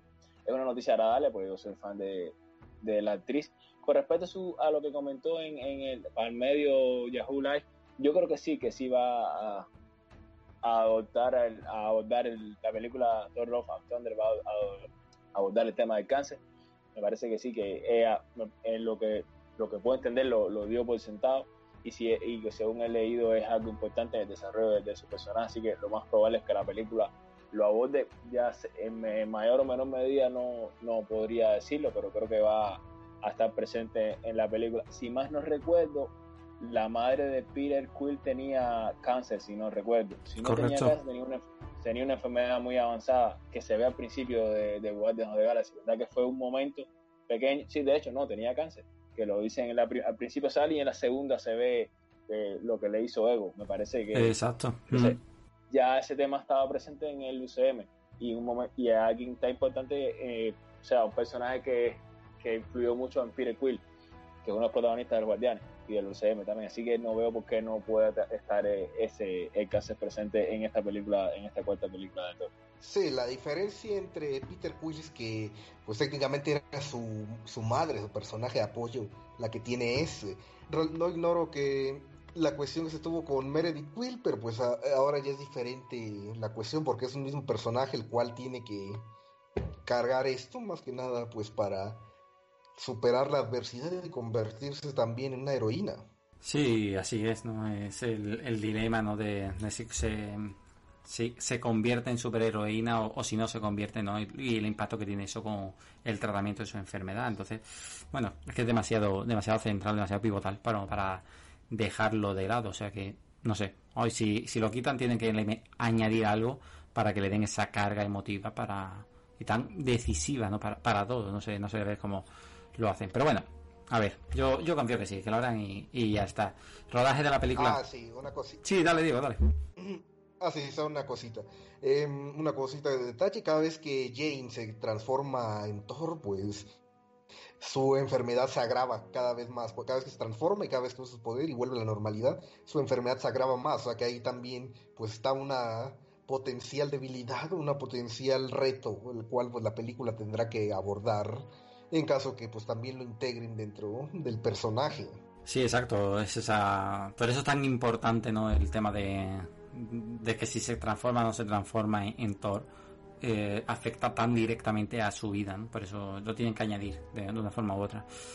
Bueno, pues con eso mmm, cerramos. Bueno, vamos a comentar, bueno, aunque sea así rápidamente, porque es un rumor que ha sonado hoy domingo y, y bueno, no lo he traído al blog porque se une a esta gran barabunta que hay de, de, rumores, lo tenía que haber dicho incluso antes, porque ha saltado que habría cierto interés por parte de los ejecutivos de Sony de incluir el personaje de Venom, bueno, mejor dicho, de incluir al actor Tom Hardy en Spider-Man 3, es decir, pues de incluir a Eddie Brock o a Venom en la película. Entonces suma a la gran cantidad de rumores que, que, ya digo están sonando para esta Spider-Man 3 que, que, parece que va a marcar un antes y un después en lo que viene siendo el universo de, de Marvel de Sony y casi que parece que también de del UCM, ¿no? Por la gran cantidad de personajes que va a incluir, conceptos y todo lo que va a aclarar. No sé, no sé. Son, es otro rumor un poco alocado. ¿Sí? Otra vez Sony queriendo meter a Venom a la fuerza dentro de la tercera película de Spider-Man. Otra vez. Sí, sí, sí, sí. Totalmente, totalmente. Otra vez. Ahí estamos, ahí estamos. Con tantos villanos como suenan. No pienso que la gente puede tropezar con la misma piedra una vez, pero pues esta gente me sorprende hasta dónde podría llegar en caso de que pues les, les den rinda suelta a sus cuestiones. No digo mm. que el UCM haga, sea 100% perfecto, pero pues la comparación de sus cuestiones que han tenido en el pasado, pues es una maravilla. Totalmente, totalmente. Y además también eh, esta, mismo, esta misma fuente, ¿no? que es Daniel Richman, asegura que cada vez se va, se va sentando más la idea de que de cara a Black Panther 2 lo que hagan sea pues hacer el mismo recurso que se hizo en su momento con Carrie Fisher para la tercera de, de Star Wars, bueno, para el ascenso de Skywalker, que es recuperar material de archivo que se descartó usar también ahí a dobles de cuerpo, hacer juegos de cámara y poder despedir a pues la, versión de Black Panther de, de Chadwick Guzman que como sabemos pues nos dejó este verano de una manera que nos sorprendió a todos que lo estuvimos también comentando porque fue algo completamente inesperado. Bueno yo no sé yo la verdad es que el tema de Black Panther eh, yo no sé todavía cuál es la la el paso que se habría que hacer. Es decir algo hay que hacer evidentemente pero yo no sé si ha pasado el tiempo suficiente como para que planteemos esta cuestión. Se decía de primer momento que Marvel lo que quiere es honrar el recuerdo del actor, eso es innegable y yo creo que lo van a acabar haciendo, pero yo no sé si es pronto todavía para saber cuál es la, medida que se tiene que hacer, ¿no? Si se pasa el testigo, si se cierra por completo la franquicia, que lo, dudo mucho que pase, si hay que tirar de material de archivo, como se dice aquí, para darle un adiós como se merece. No lo sé, no lo sé todavía porque ya digo, no, yo no he digerido todavía la, noticia. Ni yo tampoco, ni yo tampoco que es que, que te digo, o sea, obviamente sí viste el ascenso a Skywalker y recuerdas de esas escenas que tuvo Leia y lo putrísimas, falsas, forzadas, mm. impostadas y terribles que se veían ahí bastante poco poco que agregar, que realmente eso no, no me parece un recurso apropiado. Y más que nada, porque a diferencia de Carrie Fisher, Chadwick sí era un personaje protagonista. No es como podérsele dar un, un regreso así. Y no solo, una, no solo es una, una, cuestión como Paul Walker, también es otra. También estamos hablando de otro personaje bastante con bastante peso en la franquicia. El, el, el estelar, ¿no? La verdad, eso es algo bastante difícil de agregar, pero puedes revivirlo mediante archivo, animación, dobles de cuerpo, pues está, me parece más sacrilegio que cualquier otra cosa y eso no se le honraría bien a una persona. Sí, desde luego, si no lo haces bien, al final te, te lo cargas porque yo estoy contigo que, por ejemplo, las escenas de, de Leia a mí no me gustaron para nada en el acceso de, de Skywalker. El caso de Paul Walker era diferente porque él sí creo que había bastante más, más escenas grabadas, ¿no? Si no me equivoco, y nada más que quedaban algunas escenas así por, por rodar y un poco pudieron pasar de... El problema lo, lo pudieron pasar, ¿no? Pero en este caso es que no hay escenas suficientes, algo ese, ya digo, ese material de archivo que tampoco debe haber demasiado porque se puede tirar de material que haya de Civil War y de la primera de Black Panther, pero no creo yo que nada de lo de Infinity War o lo de Endgame pueda llegar a usarse, vamos, de Endgame nada porque no tiene casi nada. En Infinity War no sé yo si a nivel de contexto puede encajar demasiado, no no lo sé, no no me pega mucho. ¿Tú cómo lo ves, Error? No, yo, yo no creo que vayan a utilizar esa, esa vía. Me parece que, como dices, no, no hay suficiente material de chivos como para, para. Porque realmente es lo que estaban comentando, es un personaje principal de la, de la franquicia. Es como Paul Walker, lo que pasa es que Paul Walker tenía casi toda la película grabada y fueron escenas puntuales que se utilizaron a sus hermanos para poder, para poder terminarla.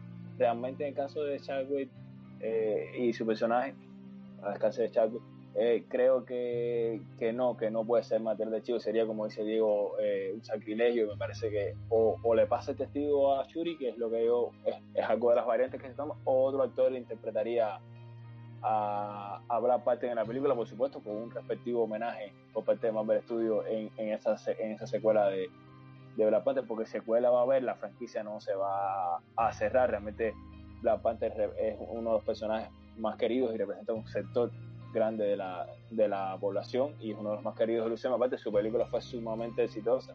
A tanto decir que es la única película de Marvel que, que tiene un Oscar en su vitrina, así que la franquicia no se va a cerrar. O toman otro actor o Shuri toma el testigo del de personaje. Que es lo que me parece que debe, suceder. Una de las dos opciones. Sí, estoy, estoy completamente contigo. Bueno, a ver si, a ver qué dicen, porque tampoco Marvel, pues ha querido evidentemente pronunciar al respecto. Y bueno, vamos a ir, eh, bueno, con eso ya cerramos literalmente lo que es Marvel y nos vamos a ir a esos otros proyectos relacionados también con el mundo del cómic y los superhéroes alejados de estas dos grandes casas porque tenemos algunas cositas que comentar. Primero, eh, hablar de un, de un movimiento que a mí sí que me ha sorprendido se aleja un poco de los superhéroes, pero lo, quiero comentar porque se trata de ese Millar World, el universo que creó Mark Millar y que fue comprado recientemente, bueno, recientemente, hace ya unos añitos realmente, por Netflix, que era uno de esos movimientos que hizo la plataforma de streaming por conseguir propiedades que desarrollar para ella misma, tener sus propios, eh, sus propias franquicias, ¿no? que poder explotar incluso lanzar también sus propios cómics a partir de las ideas de Marmillar. Y uno de los proyectos al que yo en cierta forma le tenía interés, porque le he dicho leí el primer cómic, me, atrajo la idea, no lo suficiente como para seguir la serie de, de cómics, pero bueno, sí como posible idea para verlo en formato serie, que es The Magic Order, que como su bien su nombre indica, pues está relacionado con el mundo de la magia. Además de lanzarse el cómic, Netflix iba a hacer una serie de acción real. Y curiosamente esta semana se ha sabido que han cortado por completo los planes de hacer esa serie. Directamente a las puertas de entrar en producción, directamente han decidido que no van a seguir adelante.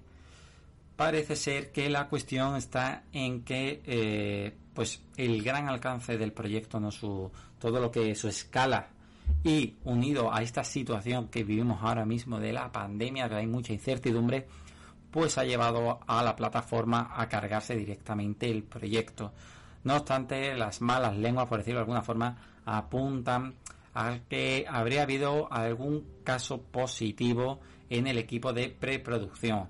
Y finalmente, pues Netflix se ve que ha decidido cortar por lo sano y al menos en un futuro inmediato de los próximos años no vamos a ver esta serie. No sabemos si a lo mejor en el futuro siguen adelante, si lo retoman, pero de momento está completamente descartado. Esto es llamativo porque Netflix lleva unos días en los que está cancelando bastantes proyectos, proyectos que estaban vivos, proyectos que se iban a hacer. Están en plan, no sé si los veo un poco nerviosos porque se están cancelando bastantes cositas. No sé, quería traer esto porque me, llamaba la atención y también porque el universo de, de, Mark Millar yo creo que era uno de los platos fuertes de la plataforma de streaming. Había ahí unos cuantos cómics que podían ver la, la, luz en la plataforma y claro, que ya empiecen con el pie izquierdo mm, no augura muy buena suerte, al menos como yo lo veo, como, como lo veis vosotros. No, pues que, la, que lástima la verdad. A mí me encanta Mark Millar, es uno de mis autores predilectos, más que nada por Red Son, Old Logan y también Kikaz. Realmente, pues su universo, que realmente eh, su universo me parece genial. Quisiera también leerlo, que realmente pues es muy vasto, muy lleno de creatividad. Aquí, por ejemplo, en México, gracias a Panini México, está pues llegando a los lectores, tanto sus series perteneciéndose a su Miller World como demás, pues obviamente Netflix creo que también había oído en su tiempo que Jupiter's Legacy, otra de las obras de Miller que también estaba trabajando en Netflix, también se les había caído un showrunner en el proceso de la filmación de su primera creo temporada. Que sí. Creo recordar que sí. Así que bueno, creo que no todo es un lecho de rosas y pues los proyectos que vayan saliendo pues serán los que vayan teniendo pues su desempeño, ojalá sí tengan éxito, que pues sí el mundo, el Miller World realmente es muy interesante, pero ahí tendrán que ver cuál es el que, cuáles van a ser los proyectos que le van a dar prioridad, ya que son muchos títulos de cómics, muchos, muchas franquicias dentro de todo lo que abarca pues Mark Miller, pues a ver qué, qué es lo que viene. ¿Y, qué tal te parece esa historia, Álvaro? Que yo la verdad la, desconozco. Por lo que leí en su momento, me, me, gustó. Creo que voy a recordar, ¿vale? Así que puede ser que no sea muy preciso, pero creo que era algo así como una como una orden de magos que se habían como ocultado, se habían retirado, pero de repente empiezan a asesinarlos. Y parece ser que es uno de ellos, un mago, el que está detrás de, de esos asesinatos. Y vamos, realmente es una trama que se mueve ahí un poco en el mundo de la magia, pero que también tiene su, su apartado oscuro con el tema de, ya digo, del asesinato y saber quién es realmente el que está detrás de todo, porque lógicamente hay tramas de por medio, porque siempre hay, pues, por así decirlo, los magos buenos y los magos malos, ¿no? Y están ahí un poco las sospechas de quién puede ser el que está detrás de, de esos asesinatos. Ya digo, no es una trama que ah, tampoco sea. Ah, Me parece que ahí Miller hizo lo mismo que en Wanted. Sí, es que es eso, es que es un poco. A ver, no es lo suficientemente sorprendente, no, no, no es nuevo. Pero bueno, a lo mejor visto en formato serie. Yo es que también soy un gran apasionado del tema de la magia, ¿no? todo ese tipo de, cosas, Harry Potter, todo ese tipo de cosas siempre me, me gustan mucho. Entonces, ver un tema así de, de crimen y asesinato, pues ambientado al mundo de la magia, pues ya simplemente por, por el simple hecho de ser la magia me, me atrae, ¿no? Así que por ahí estaba. Pero ya digo, los cómics tampoco me atraen lo suficiente como para decir, bueno, pues venga, me embarco en, en esta aventura. De hecho, creo que la serie de cómics también se ha quedado en un, en un interín donde no, no está habiendo más lanzamientos. Está previsto que haya más volúmenes, pero como se, que se ha quedado ahí en el aire, ¿no? que no, no siguen saliendo cosas. Realmente es una lástima. Yo me leí un poquito sobre esta serie de cómics ahora para la noticia porque yo estaba completamente ido. Y de la serie sí tiene buena pinta, realmente es una familia, creo, Álvaro, para apoyarte lo que comentas, que se llama los Moonstone, que son los que dirigen la, la My Order. Le diste un spoiler a Diego y que se quería leer los cómics con el mago que, que asesinaba a los otros magos, pero bueno, en fin. No, no, no, porque yo nada más que me leí el primero. En el primero, no que yo recuerde, no se revelaba todo. ¿eh? Ah. igual, igual leíste un spoiler. yo sé que, vamos, en el primer cómic no creo que pueden contar spoilers. Yo no, yo no, es que yo no me lo he leído nada. Yo ah, vale, vale. No, no, pues ya te digo, es el primer, el primer número, que es el que es el que tengo y no y no tengo más. O sea que yo espero que en el primero no contasen demasiado, porque si no, ya ves tú en qué se queda la serie. Mira, yo creo que esta esa serie pintaba bien, realmente Mark Miller como es un gran un gran escritor de cómics, creo que es el guionista de Civil War en, para los cómics de Marvel, entre otros más, más cómics como comentaba Diego, creo que es una lástima que no haya podido avanzar esta serie. Espero que, que o avance live action o la pase en animación, pues Netflix está haciendo muy buen, teniendo muy buenas series de animación, está optando mucho, optando mucho por ese tema alguna que otra animación un poco que no llega al nivel, pero realmente en calidad de imagen, pero está optando muy muy fuerte por este tema. Espero que si no llega a live action la pase en animación. Por lo menos para mí que hay veces prefiero que las hay temas de series animadas, de series que la pasen en animación por el este problema que siempre estoy yo con los presupuestos y, la producción visual. Por eso me, encanta más la, la animación. Si no llega a live action, que por lo menos la pasen en animación. Bueno, a ver, a ver si reciclan el proyecto de, de alguna forma, que sería lo más interesante. Bueno, seguimos avanzando con otro de esos proyectos que también apuntan muy bien, que es el tema de eh, Invencible, de Invincible, que en la New York Comic Con nos han dejado el primer tráiler. Estamos hablando de una serie de cómics ambientada también del mundo de los superhéroes, pero con una ambientación mucho más agresiva, mucho más violenta yo creo recordar que leí también, incluso que tengo varios cómics. Yo lo que pasa es que tengo una memoria, como podéis ver, muy mala, pero yo juraría que los tengo y que los estuve leyendo.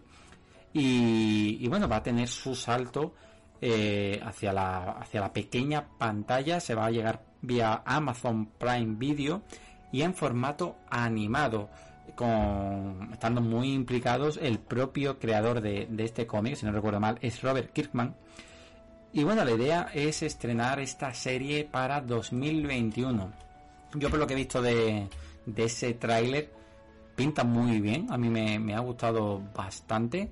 La violencia, como dijeron en su momento, está muy presente porque es que además es una pieza muy clave, es un rasgo diferenciador de esta serie de, de cómics y por tanto me gusta que hayan mantenido ese, ese elemento y además que yo creo que va a ser pues un calco bastante fiel a, a, lo que es el cómic porque es que el propio Kirman está bastante implicado y, emocionado incluso diría por lo que se, pudo ver en ese panel de, de la New York Comic Con.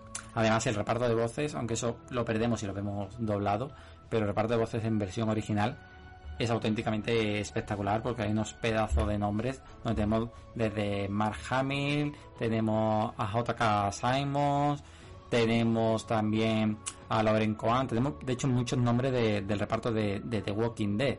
Eh, tenemos a Stephen Young, es decir, Seth Rogen también está aquí, es decir, un montón de, nombres que, son bastante llamativos para, para que también en versión original nos atraiga la serie. No sé si vosotros conocéis el cómic, si habéis visto algo de. ¿Habéis visto el tráiler? Sí, vi el tráiler, pues bastante bien que otros personajes de otras editoriales que no sean las grandes las sean las grandes dos de los cómics norteamericanos que son pues Marvel y DC pues lleguen a diferentes medios está muy bien. Yo sé que Invincible pues es una serie con una temática una temática pues entre lo irreverente, entre la violencia, entre un poco el comentario social, muy similar al perfil que está llevando la serie de Boys que también está produciendo Amazon. Me alegra que esté teniendo proyección. Realmente la animación pues le voy a poner un 2-3 que realmente pues lo veo entre bien, eh, no sé, entre correcta y un poco que no me convence mucho. Ojalá se vea mejor ya ya hecha, eh, pues una cuestión, una cuestión de que la veo muy extraña la animación, la animación casi pseudo anime, casi un poco como, como si estuviéramos viendo pues un poco un poco lo que hacía eh, el DC Animated en sus inicios cuando era ese universo de películas de, de, de, de, Flashpoint, que, las que le sucedieron a Flashpoint y pues crearon el universo, un poco así, pero un poco más refinado aquí por el lado de Invencible pues sí está, está muy bien, ojalá tenga éxito, que eso que también el cómic es una serie un poco, una, una serie un poco larga, em, creo que son que entre 60, 75 números, o sea, tiene, tiene bastantes arcos narrativos y, alguno que otro spin-off tenía entendido, ojalá tenga éxito. Yo vi el, el tráiler, casualmente el mismo día vi el tráiler de una serie que va a sacar Netflix que se llama Blood of Zeus, de animación también de anime sobre la mitología griega, eh, excelente la serie, y con Invincible igual me quedé encantado con lo que vi. Me parece que, que espero que sea un éxito porque por, por lo menos a mí me, me, impresionó mucho y me gustó la, la violencia que te presenta y más, y más o menos, o sea, que es para, para adultos, que es lo, algo que me llama mucho la, la atención. Creo que la animación, Diego, me parece que la vi me recordó a Archer y a Superman Man of Tomorrow. Es una animación más o menos por ese estilo, que no, a mí me gusta más el modo, o sea, como las películas de DC Animated, las últimas que, se ven, como por ejemplo Justice League, War Apocalypse, que se ve excelente, o como los animes, me gusta más esa animación, pero esta no está mala, esta, esta pensé que iba a ser diferente, pero no, me parece que yo le doy aprobado para mí en tanto la animación, esperando y realmente me gustó mucho, solamente espero espero que llegue pronto esta, esta serie, que si mal no recuerdo son ocho capítulos de una hora de duración, que era algo novedoso en este tema de, de las series animadas, porque no hay, las series animadas normalmente duran 20, 25 minutos, a, todo reventar, así que esto va, es algo de nuevo que va a aportar el Invincible eh, para el formato de serie animada. Sí, se ve muy bien, se, se ve muy bien. Ese dato, ese dato no lo sabía, pues la verdad, pues habrá que ver qué tal les va a la, a la serie, que ya no estoy leyendo, no son 75 números, son 75 números, son más de ciento y tanto, dividido en, al menos en, Estados Unidos, en, 20, en casi 23, 25 volúmenes, o sea que sí, es bastante historia de Invincible, de Robert Kirkman. Y pues sí, realmente, realmente pues quiero ver su abordaje al mundo de los superhéroes. Este personaje pues pertenece a la editorial Image Comics, que también pues tiene sus tiene su prestigio, también es una de las editoriales bastante bastante grandes que no son bastante grandes en Estados Unidos, que pues también juegan dentro de la competencia junto con Dynamite Entertainment, ellos son los poseedores de los derechos de The Boys, Dark Horse, le tiene a Hellboy y a la Umbrella Academy y pues todas, todas estas editoriales que bueno, al menos van sumando la partida de, de explotar sus propiedades a otros medios. Vamos, yo creo que va a ser un añadido interesantón para, para el mundo de la animación, como bien estabais comentando, y para el mundo de, de los superhéroes. Y yo también me la he apuntado ahí a la lista de, de las que veré para cuando se estrenen el año que viene. Que ya digo, que tiene, tiene pintaza, desde luego, tiene pintaza.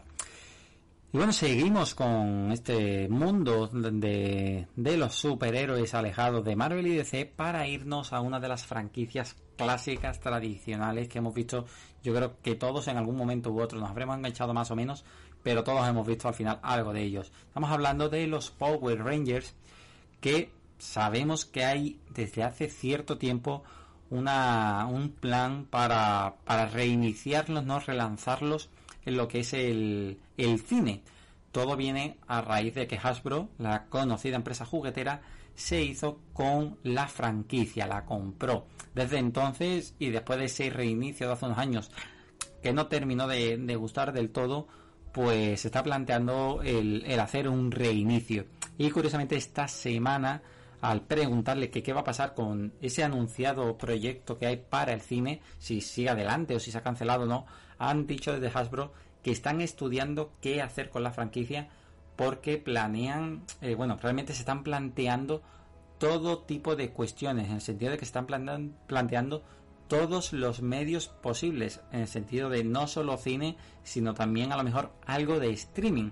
Básicamente quieren ver dónde podría funcionar, si en película de acción real, si algo en formato animado, si llevarlo al cine, si llevarlo a la pequeña pantalla. Es decir, ahora mismo están abiertos con todo y aseguran que tienen varios proyectos en activo, varios proyectos en mente de lo que les gustaría hacer, pero que todavía es un poco pronto para anunciar cuál será su hoja de ruta con, esta franquicia.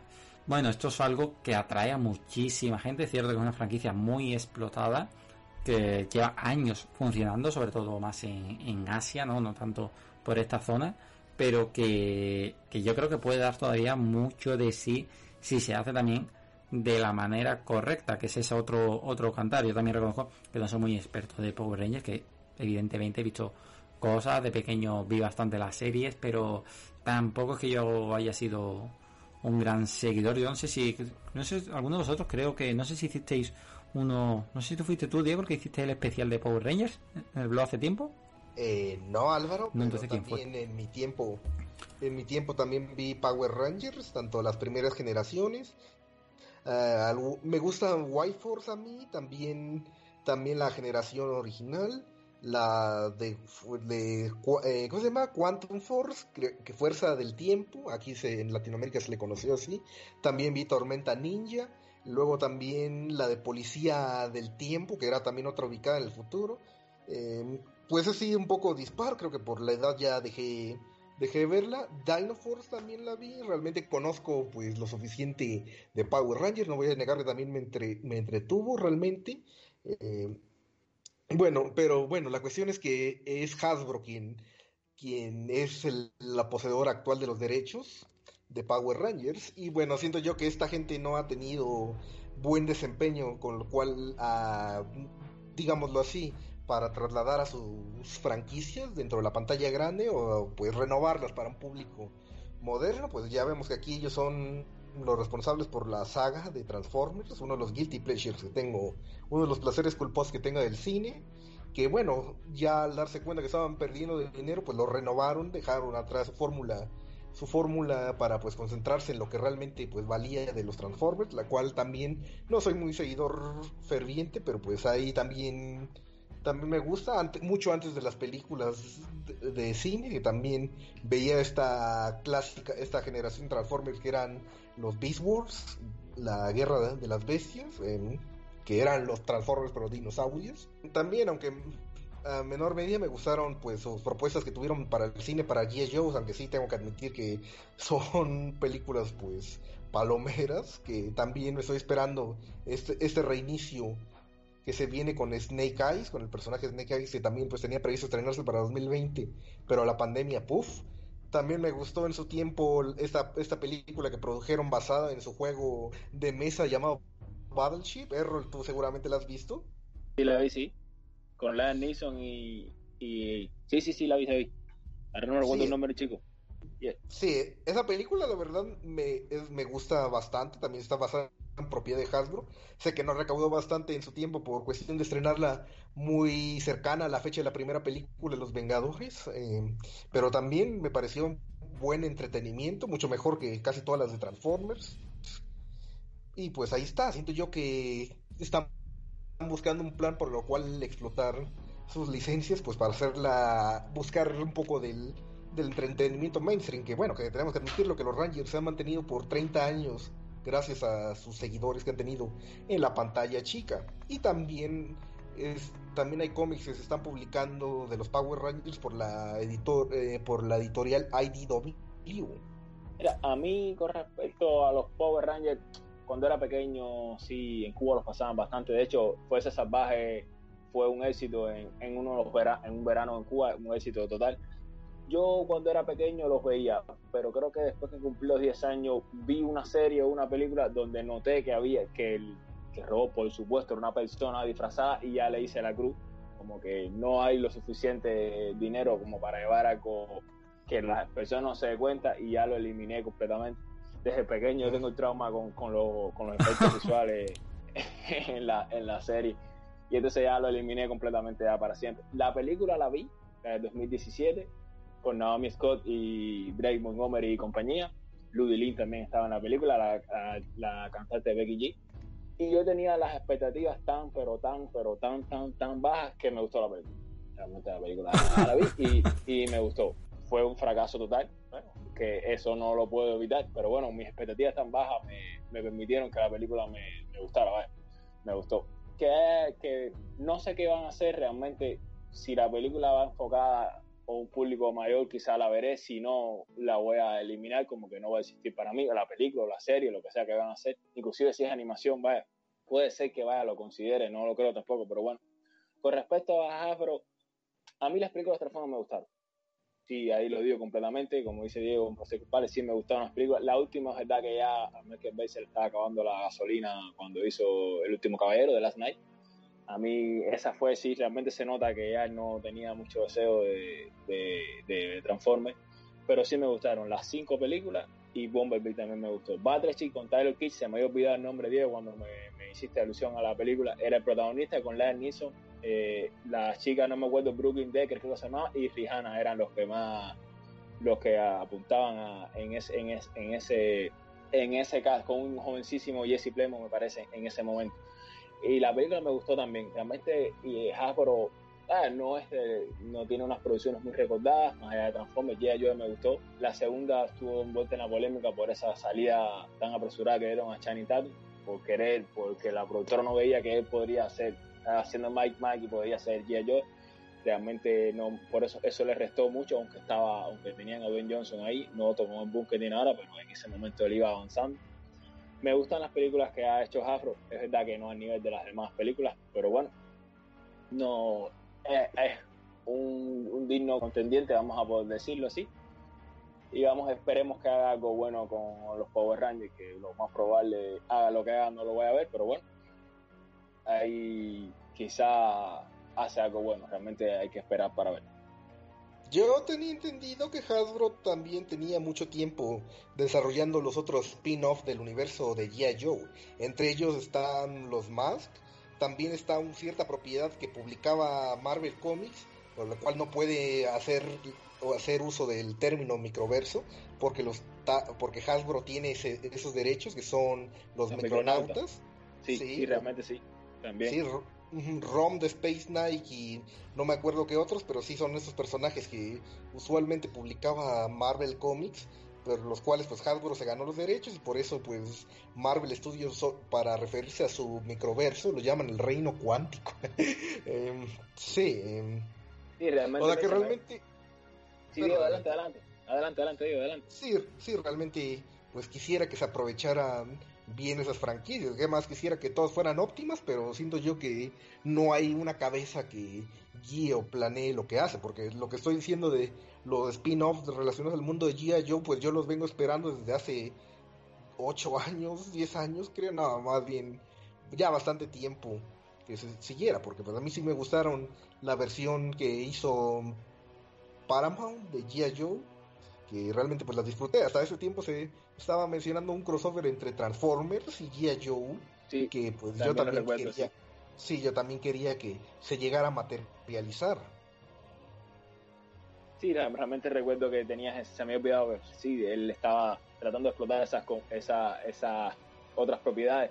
Y la película de Snake Joe, Snake Eyes, rápidamente, que se nos fuimos, estamos viendo el tema, le, no sé, tomar ese, ese G.I. Joe que es icónico, sí, pero realmente que es un ninja que, no habla.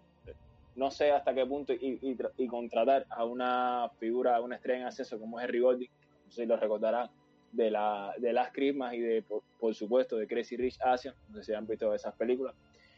No sé, quizá le, le den otro trasfondo a esta, a esta película, si no más no recuerdo, hay una española, Úrsula Corberó pero que está en la película, que tiene el rol del, de que tuvo Sienna Miller en G.I. Joe Rise of the, of the, Cobra, que es la del 2009, la primera.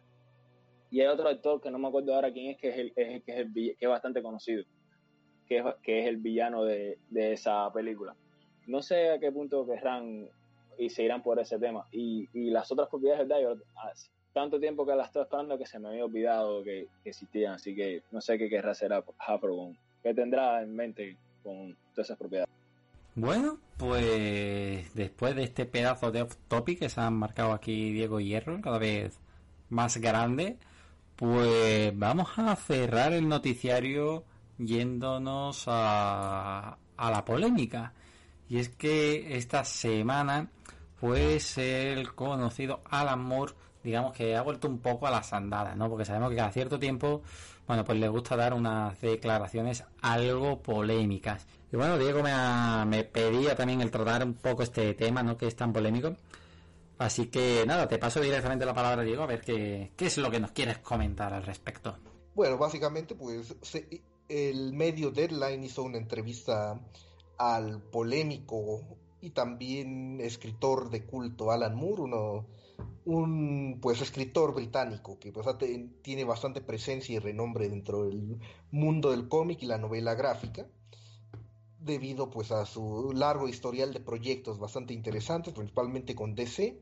Él es el creador de Watchmen, el creador del cómic de Watchmen, eh, B de Venganza, B de Vendetta, el, em, eh, también, también para Marvel llegó a escribir esta historia, estas historias basadas en Capitán Bretaña, Capitán Britain o Capitán Bretaña, Miracle Man, eh, también conocido por el cómic de Killing Joke, y bueno, en cierta manera, pues los entrevistadores le preguntaron un poco acerca de cuál era su opinión sobre pues el cine, superhéroes y la, y la esa cuestión de, los superhéroes en la actualidad. Y bueno pues siendo muy fiel a su estilo el señor Moore eh, bueno sí a lo largo de los últimos años pues ha mostrado cierto rechazo y por no decirlo también arrepentimiento a la cuestión de haber escrito cómics pues él expresó tajantemente que pues se encuentra a las películas de superhéroes como entretenimiento infantil que en caso que se lleve a los adultos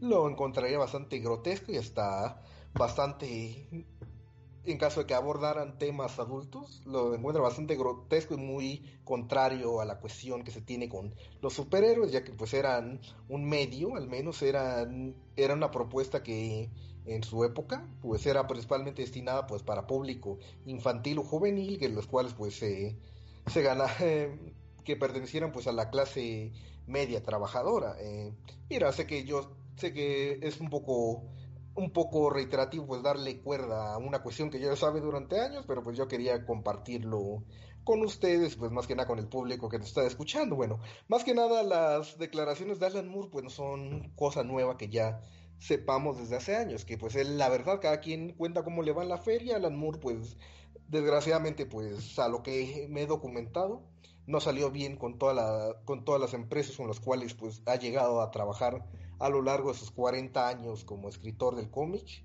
Él pues eh, salió mal con DC, salió mal en Gran Bretaña, cuando pues trató de crear esta, de trabajar en estas líneas editoriales, los cuales también pues abrieron a partir de los 90 y principios de los 2000, también pues se echó para atrás. Eh, ¿Cómo entenderlo? Bueno, eh, realmente, realmente pues no quiero ser mucho de esta gente diciéndole, ah, esta gente diciendo que pues Alan Moore odia todo, que Alan Moore pues la verdad ya es una persona un poco amargada con la vida. No, yo la verdad quisiera pues hacer un poco el comentario, un comentario al respecto. Alan Moore, pues en toda su entrevista pues, realizada por Deadline, la cual pues me parece yo que también cayeron en reiterar lo que ya se sabe, solo pues para generar visitas.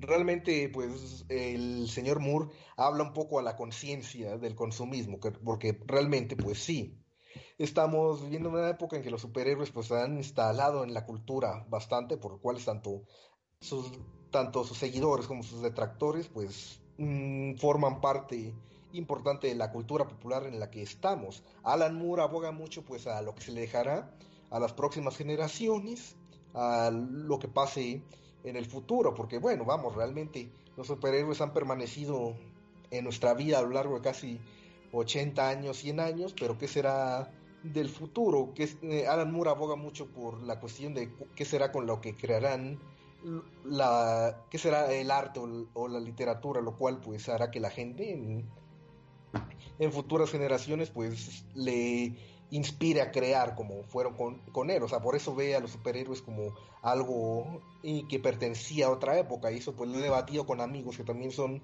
seguidores de, de él como escritor. A mí también me gustan sus obras. De hecho, pues he leído he leído bastantes de sus obras, creo que un poco coincido con su pensamiento, pero pues ahí también va otro aspecto de la entrevista que él cree que pues la violencia dentro del cómic pues es una cuestión que no debió haber sido, pero él fue uno de los principales catalizadores con los cuales pues sus obras permitieron crear esto. No sé si les no sé si en anteriores programas he comentado que dentro de la comunidad comiquera pues hay un vamos a decirlo así, un resentimiento a esta etapa del cómic moderno, en donde todo se volvió entre lo oscuro, entre todos los temas del cómic se volvieron entre la violencia, la oscuridad, la madurez, un poco un poco inspirada en Alan Moore, pero pues a la vez un poco desatendida de los temas que quería tocar Alan Moore con sus obras. O sea, ¿qué te quiero decir? Pues el señor sembró lo que cosechó y pues mucha gente veía, veía sus obras como pues una, una ventana a la madurez que podría el cómic alcanzar y en cierta forma él, se, él estaría arrepentido por lo que vemos en sus declaraciones y en su introspectiva de sus obras de que él fuera pues eh, como, como digamos lo que pues se, se llevara se llevara pues la narrativa del cómic norteamericano del cómic de superhéroes a ese sentido en que pues la madurez tiene que ir de la mano con la violencia con, o con los temas adultos, pero pues eso pues ya es cuestión de cada quien. Pero sí, la comunidad comiquera pues reflexiona y piensa que mucha gente malentendió o más que nada mm, más que nada desvirtuó el beneficio que pues trajo aportaron las obras de Moore y es una de las cuestiones con las cuales el autor pues se arrepiente mucho de haber trabajado en ese aspecto que sus obras dieran pie a esa cuestión. Y bueno, ahora realmente que si los superhéroes o los superhéroes o todos estos o todas estas propiedades, todas estas cuestiones que pues siguen vigentes hasta el día de hoy, pues han en cierta forma arruinado el cine y la cultura, como pues realmente veo muchos piques en redes sociales dándole la razón en cierta forma. Yo no creo que tanto eso, yo creo que el señor más que nada critica el consumismo, algo lo cual pues siempre ha mostrado. Eh, realmente uno tiene que leer sus obras para entender un poco de que su pensamiento pues ya no, ya no habita con nosotros, su pensamiento es más eh, más yéndose a, lo metafísico, el señor pues ya está, ya también busca innovar, no solo quiere ser recordado como escritor de cómics, también quiere saber cómo escribir novelas, él también ha escrito eh, novelas de texto, no solo, no solo cómics, él realmente pues está un poco en contra del consumismo, lo cual pues el, el cómic se convirtió, o sea, sabemos que existe el término novela gráfica, pero él está en contra de eso, él se niega él se niega a haber sido partícipe para que el cómic pues hubiera tenido ese valor de prestigio, en realidad siempre pues lo ha visto como él menciona en su entrevista con Deadline reciente para la clase para la clase trabajadora, o sea, digamos que el señor está en contra del consumismo, un poco más que nada pues para no un poco pues más que nada pues para desligarse de todo, realmente pues siento yo que la entrevista fue desafortunada en ese aspecto siento yo que pues mucha gente no debería, no debería molestarse más que nada porque pues le está haciendo un llamado, un llamado a un llamado pues al cuidar la cultura. a mí me gustan los superhéroes, me encanta el mundo del cómic y todo lo que puede dar, pero pues eso sí, tenemos que tener razón de que no es lo único que hay en la vida, hay que centrarnos en muchas cosas, muchas cuestiones que nos atañen, abrirnos a nuevos géneros, abrirnos a diferentes historias. Realmente, pues ahí creo que Alan Moore, más que un reclamo, está, haciendo, está haciéndonos invitar a la conciencia, que bueno, es realmente, realmente, no sé si han visto la película de Ready Player One de, Steven Spielberg. Bueno, eh, si recuerdan, solo por tomar un ejemplo, de cómo era las personas de la sociedad del futuro en esta película, cómo se aferraban a la nostalgia del pasado, ya sea por la época que les tocó, aunque bueno, muy diferente a lo que uno esperaría una sociedad viviendo en el 2020 y tantos, 2029 creo, a lo que pues sería contemporáneamente. Ellos recordaban películas de los 80, o sea, nosotros si estuviéramos en ese aspecto, recordaríamos a los superhéroes de los 2000. O sea, más que nada, pues, más que nada, más que tomarlo a mal, más que tomarlo mal, pues, hagamos una hagamos eh, un poco un poco a la, un llamado a las palabras de conciencia que pues quiere invitar el buen Alan. Sí, entiendo un poco que va lo que tú dices en esa línea. Aparte de que, pues yo creo que le rascaron, ¿no? Le metieron ahí un poco los dedos para, para sacarle las declaraciones. Pero bueno, puedo llegar a entender que él va más en esa línea y, de que hay que abrir los ojos y, abrirse a, frentes diferentes, no, no solo los superhéroes, pero bueno, pese a todo, eh, también hay, hay formas ¿no? de, de, decirlo sin llegar a ser tan polémico, pero posiblemente entonces el mensaje pues no llegue no tan, tan profundo. No sé si tu error quieres comentar algo al respecto. No, no, yo, yo realmente cada persona tiene su opinión. Yo discrepo un poco con la de Alan Moore, sé que es bastante polémico, por eso es que no le hice tanto caso a, a, sus declaraciones, ni siquiera leí, entré a leer los artículos que abordaban ese tema. Sí sé que Scorsese tuvo también algunas declaraciones polémicas, pero eso mismo digo, cada cual tiene su opinión del tema y, a priori hay que respetarse, aunque uno a veces no, no coincida con, con la de esas personas. Pues sí, así, así es, ¿no? Cada uno tiene su opinión y, bueno, también cada uno tiene su forma de verlo, de ahí la, la gracia de todo esto, pero bueno. Pues nada chicos, hasta aquí se queda este programa 52 del noticiario BDS, grabado creo que no lo había dicho antes, en el domingo 11 de octubre, ya vosotros lo estaréis escuchando pues a posteriori, que esto hay que maquetarlo y subirlo a las plataformas ha quedado un poquito, un programa un poquito más largo, ya lo avanzaba al principio, es que teníamos muchos titulares que comentar.